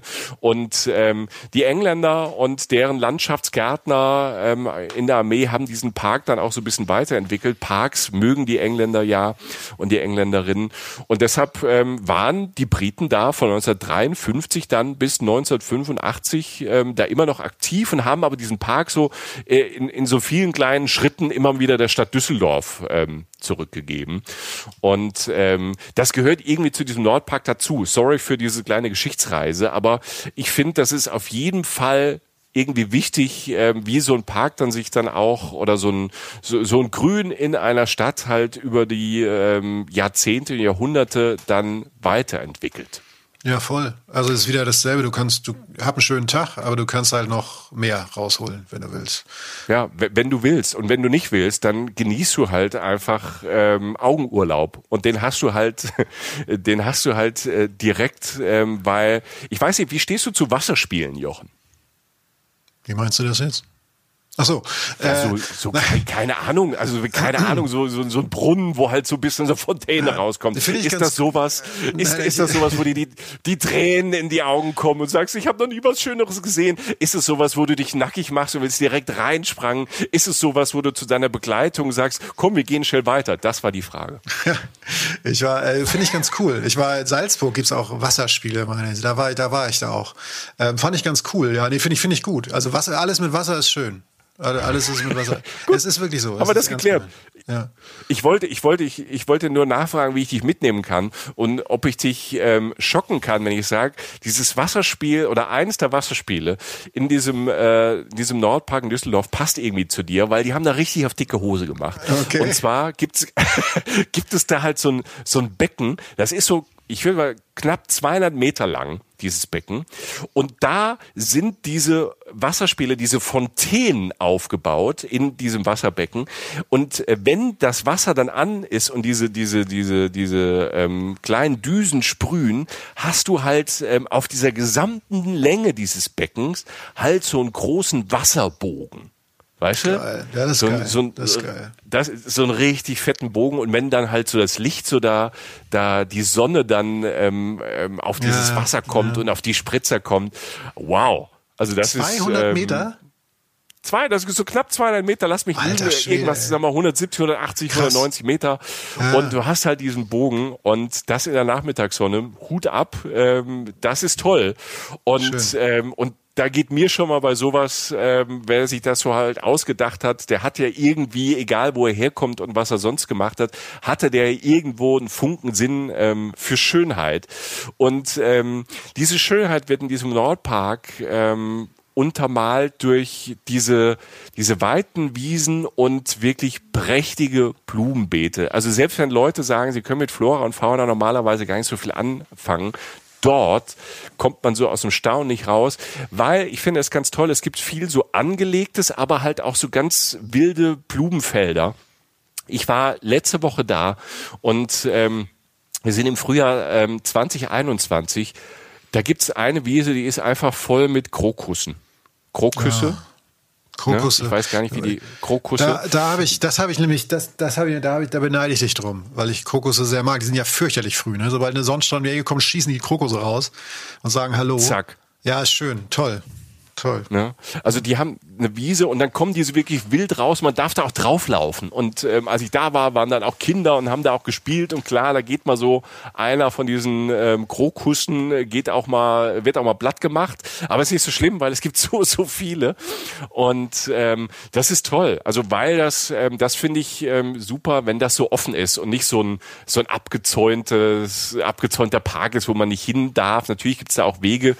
Und ähm, da, da wird einem schon klar, dass man eher auf diesem Weg geht und nicht das, äh, was äh, die Landschaftsbauer dahin gezaubert haben, dass man das halt irgendwie mutwillig äh, mit seinen äh, Quadratlatschen kaputt macht. Aber es ist sehr offen, es ist sehr abwechslungsreich und ähm, was ich vorhin sagte, Spielplätze, Aquazoo, es ist natürlich für Familien super. Was ich toll fand in diesem Nordpark war dieser Evolutionsweg.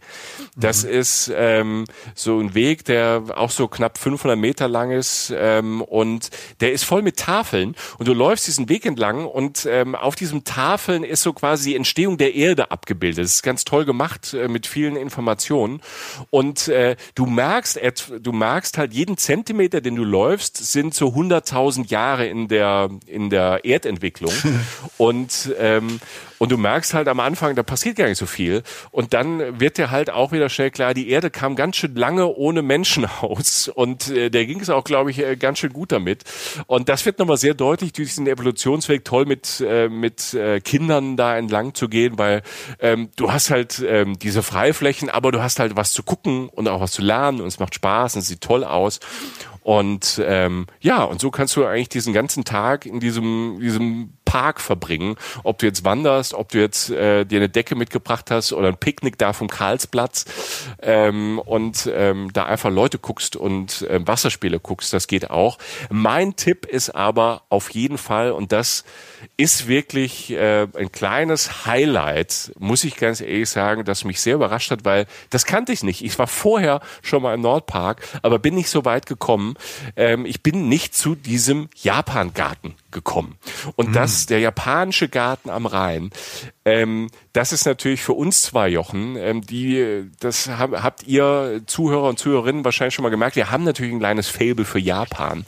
Ähm, ich habe es gekriegt über Jochen. Jochen hat mich da einfach mitgerissen, ähm, hat dann gesagt, ich muss da hin und seitdem äh, hat mich dieses äh, Japan und alles, äh, dieses Drumherum ähm, gepackt und fasziniert mich. Und ähm, jetzt war ich umso seliger, als ich dann äh, in diese nordwestliche Ecke dieses Nordparks kam und ähm, schaute ganz ungläubig, weil man läuft um so eine Ecke drumherum, da ist so eine große Hecke und du weißt, du bist in Deutschland und das ist ein großer Park und alles ist toll und dann läufst du um die Ecke und du guckst rein in diesen japanischen Garten und es ist nicht nur der japanische Garten, sondern in diesem Moment hast du es Gefühl, du bist durch ein kleines Zaubertor gelaufen. Das ist auch ganz raffiniert gemacht da an dieser Ecke. Und du denkst, oder ich dachte, Alter, ich bin irgendwo in Kyoto oder irgendwo halt in einem wirklich japanischen Garten. Ach, herrlich. Ich habe ich habe, ja, japanische Gärten sind, sind, sind eine Welt für sich. Ne? Also es klingt immer so banal, mhm. ne? aber es ist, ich kann es mir bildlich ungefähr vorstellen und was das halt bedeutet. Garten, wirklich den Garten, vor jedem Haus ist gefühlt ein Garten, aber es ist ein Garten, da ist was anderes. Das ist ja eine, eine Kunstform ja. und eine Art Park und genau. mit so viel Liebe und, und Detail, Detailverliebtheit sozusagen und so viel Arbeit und Dauerhaftigkeit, die daran gearbeitet wird. Ja, jetzt bin ich spätestens, also nach dem Krokusfeld war ich schon schlecht drauf, jetzt bin ich stinksauer, dass du mich nicht mitgenommen hast. Ähm, aber ja, klingt gut. Jochen, es war mystisch in dem Moment. Ohne Scheiß. Weil das so perfekt irgendwie ähm, gemacht war in dem Moment, ähm, da, dadurch, dass du an dieser, an dieser Hecke vorbeigehst und ähm, dann innerhalb einer Sekunde sich in deinem Hirn ähm, auf einmal alles wechselt und ändert. Und ich glaube, man muss gar nicht in Japan gewesen sein, dass man da diese Faszination ähm, da kapiert. Also äh, da kurz zur Geschichte, die haben Mitte der 70er ähm, haben äh, dadurch, dass äh, in Düsseldorf sehr, sehr viele Japaner ähm, und Japanerinnen leben, ähm, haben Mitte der 70er hatten äh, Landschaftsgärtner und Landschaftsarchitekten, japanischer und sein Sohn haben diesen, diesen Garten halt angelegt und haben halt das so japanisch gemacht und das meine ich, jeder Stein, jeder Baum, der kleine Teich, der Wasserfall, alles dort hat symbolische Bedeutung. Ne? Du hast also äh, Bäume, das sind so grö größtenteils Kiefern oder so ein, so ein japanischer Fächerahorn. Das sind auch wirklich Bäume, die nach Japan aussehen. Die sind natürlich dann auch noch auf spezielle Weise dann beschnitten. Die haben so ein so ein Formschnitt, ähm, dass die halt so so eine wolkenförmige Struktur kriegen und ähm, die Japaner und Bäume, ne, man weiß, wie heißen die kleinen Bäume? Die Bonsai-Bäume, ne? Ja, also das ja. ist ja so eine so eine Kunst einfach, wie man wie man wie man ähm, Pflanzen schneidet. Das haben die da auch gemacht. Natürlich haben die Pflanzen ihren Raum, aber sie werden so ein bisschen äh, angeleitet quasi durch diesen Schnitt und äh, kriegen dann halt äh, diese diese diese abgefahrenen Formen und dieses Ensemble. Dieses Ensemble ist so durchdacht. Es ist nicht nur durchdacht, dass es, dass man, wenn man da drauf guckt, man hat ähm, diesen Teich im Zentrum, hat hinter dem Teich einen kleinen Wasserfall und drumherum ähm, diese Bäume, die das Ganze so ein ähm, quasi, aber trotzdem bleibt alles frei und offen und es ist alles schön geschwungen und sind tolle Formen. Dazu kommen ähm, halt solche Dinge, die man dann lernt, wenn man durch diesen Garten geht. Da stehen auch tolle Tafeln und ähm, ich hatte ähm, eine Frau, die mich durchgeführt hat durch äh, diesen Garten und die mir das erklärt hat und die mir, die hat mir quasi jeden Stein erklärt Warum? Weil jeder Stein in diesem Garten eine Bedeutung hat. Also einen Namen hat. Ne? Da gibt's den Stein, der den Wasserlauf teilt und einengt. Dann gibt's den Anlegerstein. Äh, auch jeder Baum hat, jeder einzelne Baum hat einen Sinn. Ne? Da gibt's den Baum, der die Strahlen der untergehenden Sonne filtert. Ne? Das ist dann der Baum. Ähm, man muss das gar nicht auswendig lernen, aber da, wenn man das sich auf diesen Tafel anguckt oder mit einem Guide dann anhört, ist es wirklich fantastisch, weil jedes, jedes Teil hat eine Geschichte und ähm, du läufst in diesen kleinen Garten dann rein, um diesen Teich, du kriegst auf einmal so ein ich, ich hatte sogar sofort so ein anderes Körpergefühl, weil, weil alles so filigran natürlich und so, so zärtlich fast gemacht wurde. Und mein Lieblingsort ist dann dieser, dieser kleine Wasserfall und die Steine sind so gelegt, dass aus diesem Wasserfall raus, dieses Flussbett, dass dieses Wasser halt so einen perfekten Fluss hat, dass dass der Sound des Wassers ähm, genau, der muss genauso sein, wie der Landschaftsgärtner sich das vorgestellt hat. Und deshalb legt man die Steine so. Also es ist eine Kunst, die Steine so zu legen, ähm, dass das Wasser so und so fließt und so und so klingt. Und das geht alles rein in diesen kleinen Park. Dazu gibt es halt so kleine Steinlaternen.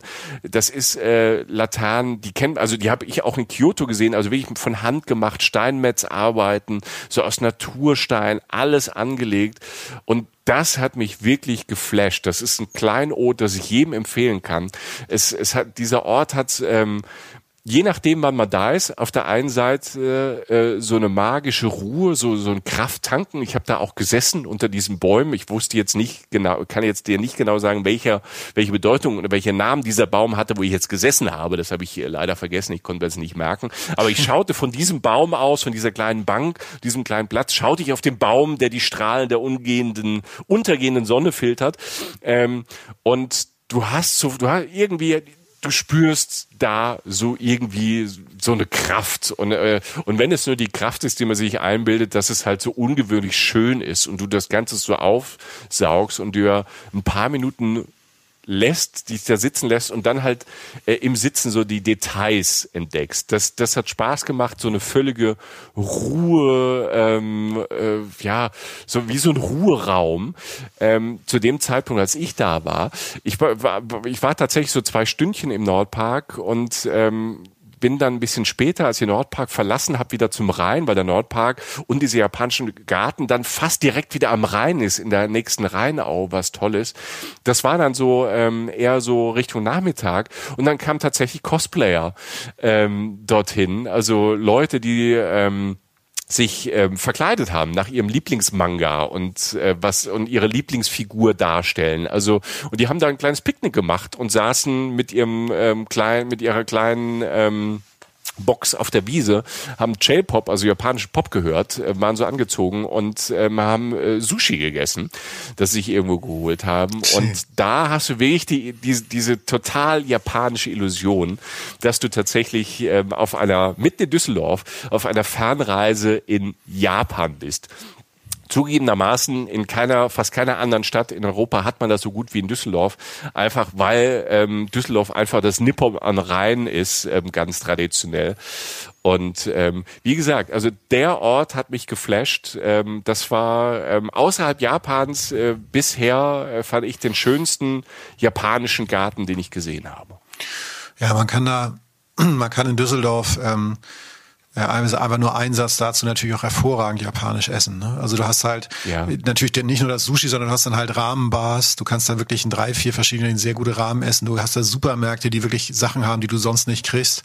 Du hast auch so ein bisschen Keramik, die du kaufen kannst. Also ähm, das geht auch. Also wer Hunger kriegt, kann auch dahin in das äh, Japan-Viertel sozusagen in, in, in äh, Little Japan sozusagen. In Düsseldorf ist auch nicht weit vom Hauptbahnhof weg. Da kann man sich ja. auch kulinarisch echt, äh, da kann man kulinarisch echt mal ganz kurz auf einem anderen Kontinent reisen, auf jeden Fall. Ja, also dort von ähm, dort vom Nordpark ähm, zur Immermannstraße. Ja, das, das ist, ist so hier, hier Little Little Tokyo. Der, ähm, zu Fuß ist es dann ein Stündchen. Ähm, mit dem Fahrrad, wenn ihr mit dem Fahrrad unterwegs seid in Düsseldorf, lass es eine, äh, eine Viertelstunde sein. Öffentliche Verkehrsmittel 20 Minuten.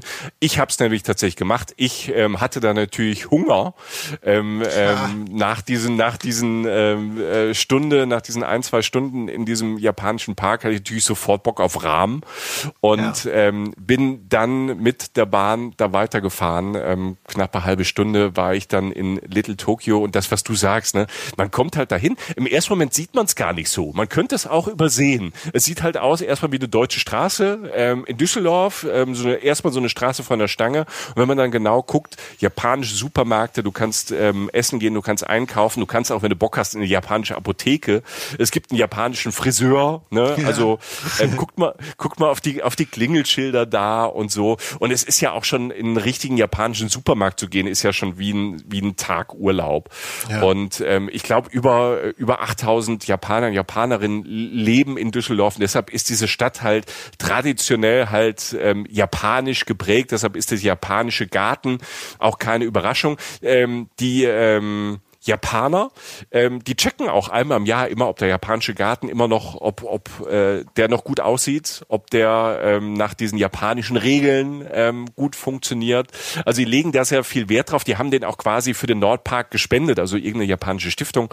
Japaner, Japanerinnen haben den da angelegt ähm, als Ausflugsziel, aber natürlich auch ähm, um diese Freundschaft zwischen Japan ähm, und Düsseldorf halt äh, zu zementieren, die ja da ist und die ist halt ähm, schon sehr, sehr lange gibt. Und das Lustige ist, das wusste ich halt auch nicht, ähm, das kam halt durch ähm, einen Düsseldorfer ähm, Kaufmann. Ähm, Louis Kniffler hieß, hieß der. Der hat 1859 so dieses erste Handelshaus in Japan auf so einer Insel vor Nagasaki gegründet. Also muss sich mhm. vorstellen, Japan war ja komplett verschlossen. Also 1859 dürfte da kein Ausländer, keine Ausländerin so richtig ins Land rein. Und es gab nur so Behandelshäuser, Behandelsposten und die waren teilweise auch auf Inseln vor, ähm, vorgelagert. Ähm, und da hat dieser Düsseldorfer, dieser Louis Kniffler, der war halt da für Japan zuständig. Äh, der wurde dann preußischer Konsul dann in Japan und ähm, Jo, und durch diese Verbindung gab es dann halt auch das erste japanische Handelshaus in Deutschland in Düsseldorf. Und nach dem Zweiten Weltkrieg äh, hat, hat man sich in Japan dann an diese ähm, an diese Zeit, an diesen Kniffler und an diese Verbindung erinnert und wusste Düsseldorf am Rhein, ähm, das ist nicht weit weg von der Ruhr. Ähm, wir wollen hier wirtschaftlich zusammenarbeiten. Japan braucht Stahl ne, für Autos und für den Wiederaufbau und ähm, jo. Und so kam das halt, dass in Düsseldorf Düsseldorf ähm, diese Verbindung entstanden ist, so viel Japaner, Japanerinnen nach Düsseldorf gekommen sind, einfach ähm, aus wirtschaftlichen Aspekten. Und so ist, ähm, glaube ich, nach New York ist, glaube ich, Düsseldorf so die ähm, ähm, die, ähm, die zweitgrößte japanische ähm, Kolonie, sage ich jetzt mal so, oder Ansammlung von ähm, Japanern und Japanerinnen und als Wirtschaftsstandort. Und wir können davon natürlich äh, profitieren. Wir können mitten in Deutschland äh, uns äh, japanische Gärten anschauen und äh, fantastisch japanisch essen. Und wenn wir immer noch nicht genug haben, kann man sich auch mit allem Japanischen dort eindecken. Am Ende eines Wandertages durch das grüne Düsseldorf, denn wir waren ja in Nordrhein-Westfalen äh, draußen unterwegs und ähm, ich muss sagen, also ich habe in Düsseldorf, habe Düsseldorf nochmal mit anderen Augen gesehen. Das ist ja immer wieder ähm, abgefahren, wenn man durch äh, die Ecken läuft. Das haben wir bei der Köln-Folge ja auch schon gemerkt, wenn man zu Hause Hause unterwegs ist und läuft dann aber ähm, für den Podcast nochmal so ein bisschen als Tourist oder als der Mensch, der auch Leuten in Österreich, in der Schweiz und im Rest Deutschland ähm, erklären möchte, äh, wie diese Stadt funktioniert, wie diese aussieht und warum das vielleicht ähm, spannend ist, sie zu besuchen. Das gibt einem immer noch mal so einen Spin und man lernt noch mal so unfassbar viel. Ich glaube, dir ging es ja genauso. Ja, für mich war das extrem so. Also für mich, wie gesagt, ich habe da zwei, drei Orte gesehen, die ich die ich für ähm, ja, international relevant als Tourismusziele halte. Also jetzt sowieso mhm. alle, aber halt die einfach eine Strahlkraft haben, die ich, die ich nicht erahnt hätte. Ja.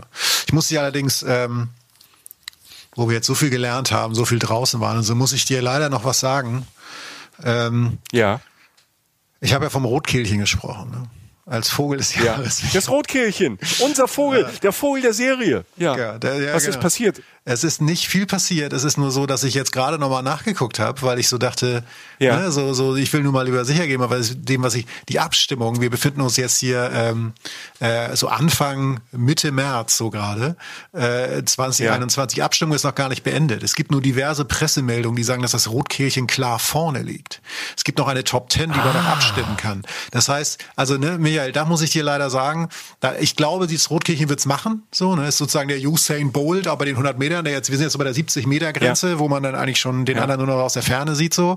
Ähm, aber sie ist noch nicht ganz im Ziel. Das heißt, wir wissen jetzt Stand jetzt, wenn wir diesen Podcast veröffentlichen, wahrscheinlich noch nicht, wer, äh, wer der Vogel des Jahres ist. Also das ist noch nicht ganz klar. Ich glaube weiter ans Rotkirchen, wobei ich auch gesehen habe, in den Top Ten, über die man noch abstimmen kann, ist auch die Amsel, ähm, die ich ja mhm. komplett unterbewertet finde, weil die so einen wunderschönen Gesang hat. Also eigentlich ein schwarzer, schlichter Vogel. Kommt ja auch oft vor, ist auch nicht gefährdet oder so. Ähm, aber naja, wir werden sehen. Wir werden sehen. Ich bin, ich bin trotzdem, wenn du Team Amsel bist, bin ich Team Rotkirchen. Es ist jetzt ein bisschen Downer am Schluss, dass wir zu früh gefeiert das, haben. Das tut mir leid. Mit diesem, mit diesem Rotkirchen. Jetzt haben wir, jetzt haben wir so eine, so eine tolle Kulisse aufgebaut und du reißt ja halt mit dem Arsch wieder ein, Jochen. Aber ja. jeder hat seine Talente. Das ist eins deiner Talente. Trotzdem muss ich sagen, Jochen, bin ich sehr froh, ähm, dass ich irgendwann mal kennengelernt äh, habe, weil heute hast du was Besonderes geschafft. Du hast mir Lust auf mein eigenes Bundesland, auf meine eigene ähm, ähm, Wahlheimat ähm, gemacht, äh, Nordrhein-Westfalen. Ähm, ein Land, was, wenn man ja auch da wohnt, äh, wo man dann auch so, ah, Stauland und keine Ahnung, da ist immer viel los und hin und her. Nein, es ist, ein, es ist tatsächlich ein Land, wo du äh, bergisches Land zum Wandern ähm, toll, zum draußen sein toll, zum Entdecken toll und ähm, eine schöne Mischung aus aus Natur, aber halt auch verschiedene Weltkulturerben, Industrieerben. Ähm, und wir haben ja jetzt äh, nur ein paar Ecken gesehen. Ähm, ich glaube, wir werden Nordrhein-Westfalen ähm, in den nächsten Jahren ähm, noch weiter bereisen, weil es so viele unterschiedliche Ecken gibt, ähm, die echt lohnenswert sind. Könnt ihr euch natürlich anschauen bei uns auf äh, Instagram und Facebook. Wir werden natürlich äh, Bilder und noch ein paar Geschichten ähm, dazu äh, Nordrhein-Westfalen hochladen, das grüne Nordrhein-Westfalen. Zu diesem Podcast empfehlen wir natürlich auch nochmal unseren Köln-Podcast. Dann kriegt ihr äh, noch ein größeres Bild Bild äh, von NRW. Und äh, wir freuen uns natürlich zusätzlich auch, ähm, wenn ihr uns äh, abonniert bei Spotify oder bei YouTube. Den Blog haben wir am Anfang erwähnt und äh, bei iTunes könnt ihr uns natürlich immer Sterne schenken. Da freuen wir uns ähm, immer sehr drüber. Das ist ja beim Podcast immer so ein bisschen die Werbung. Da könnt ihr uns ein bisschen helfen. Habe ich jetzt noch was vergessen, Jochen? Ich denke nicht. Äh, ich denke nicht. Das war schön. Ähm, danke fürs Zuhören. Äh, danke für die ganzen Erkenntnisse, die ich sammeln durfte. Ähm, und äh, ja, ich würde jetzt eigentlich nur noch Glück auf sagen. Glück auf, Jochen. Ja, äh, typische Bergmannsgruß. Äh, Michael, mach's gut. Und ihr da draußen auch. Passt auf euch auf. Wir brauchen euch noch. Und ähm, bis bald. Gute Reise. Reisen, Reisen. Der Podcast. Mit Jochen Schliemann und Michael Dietz.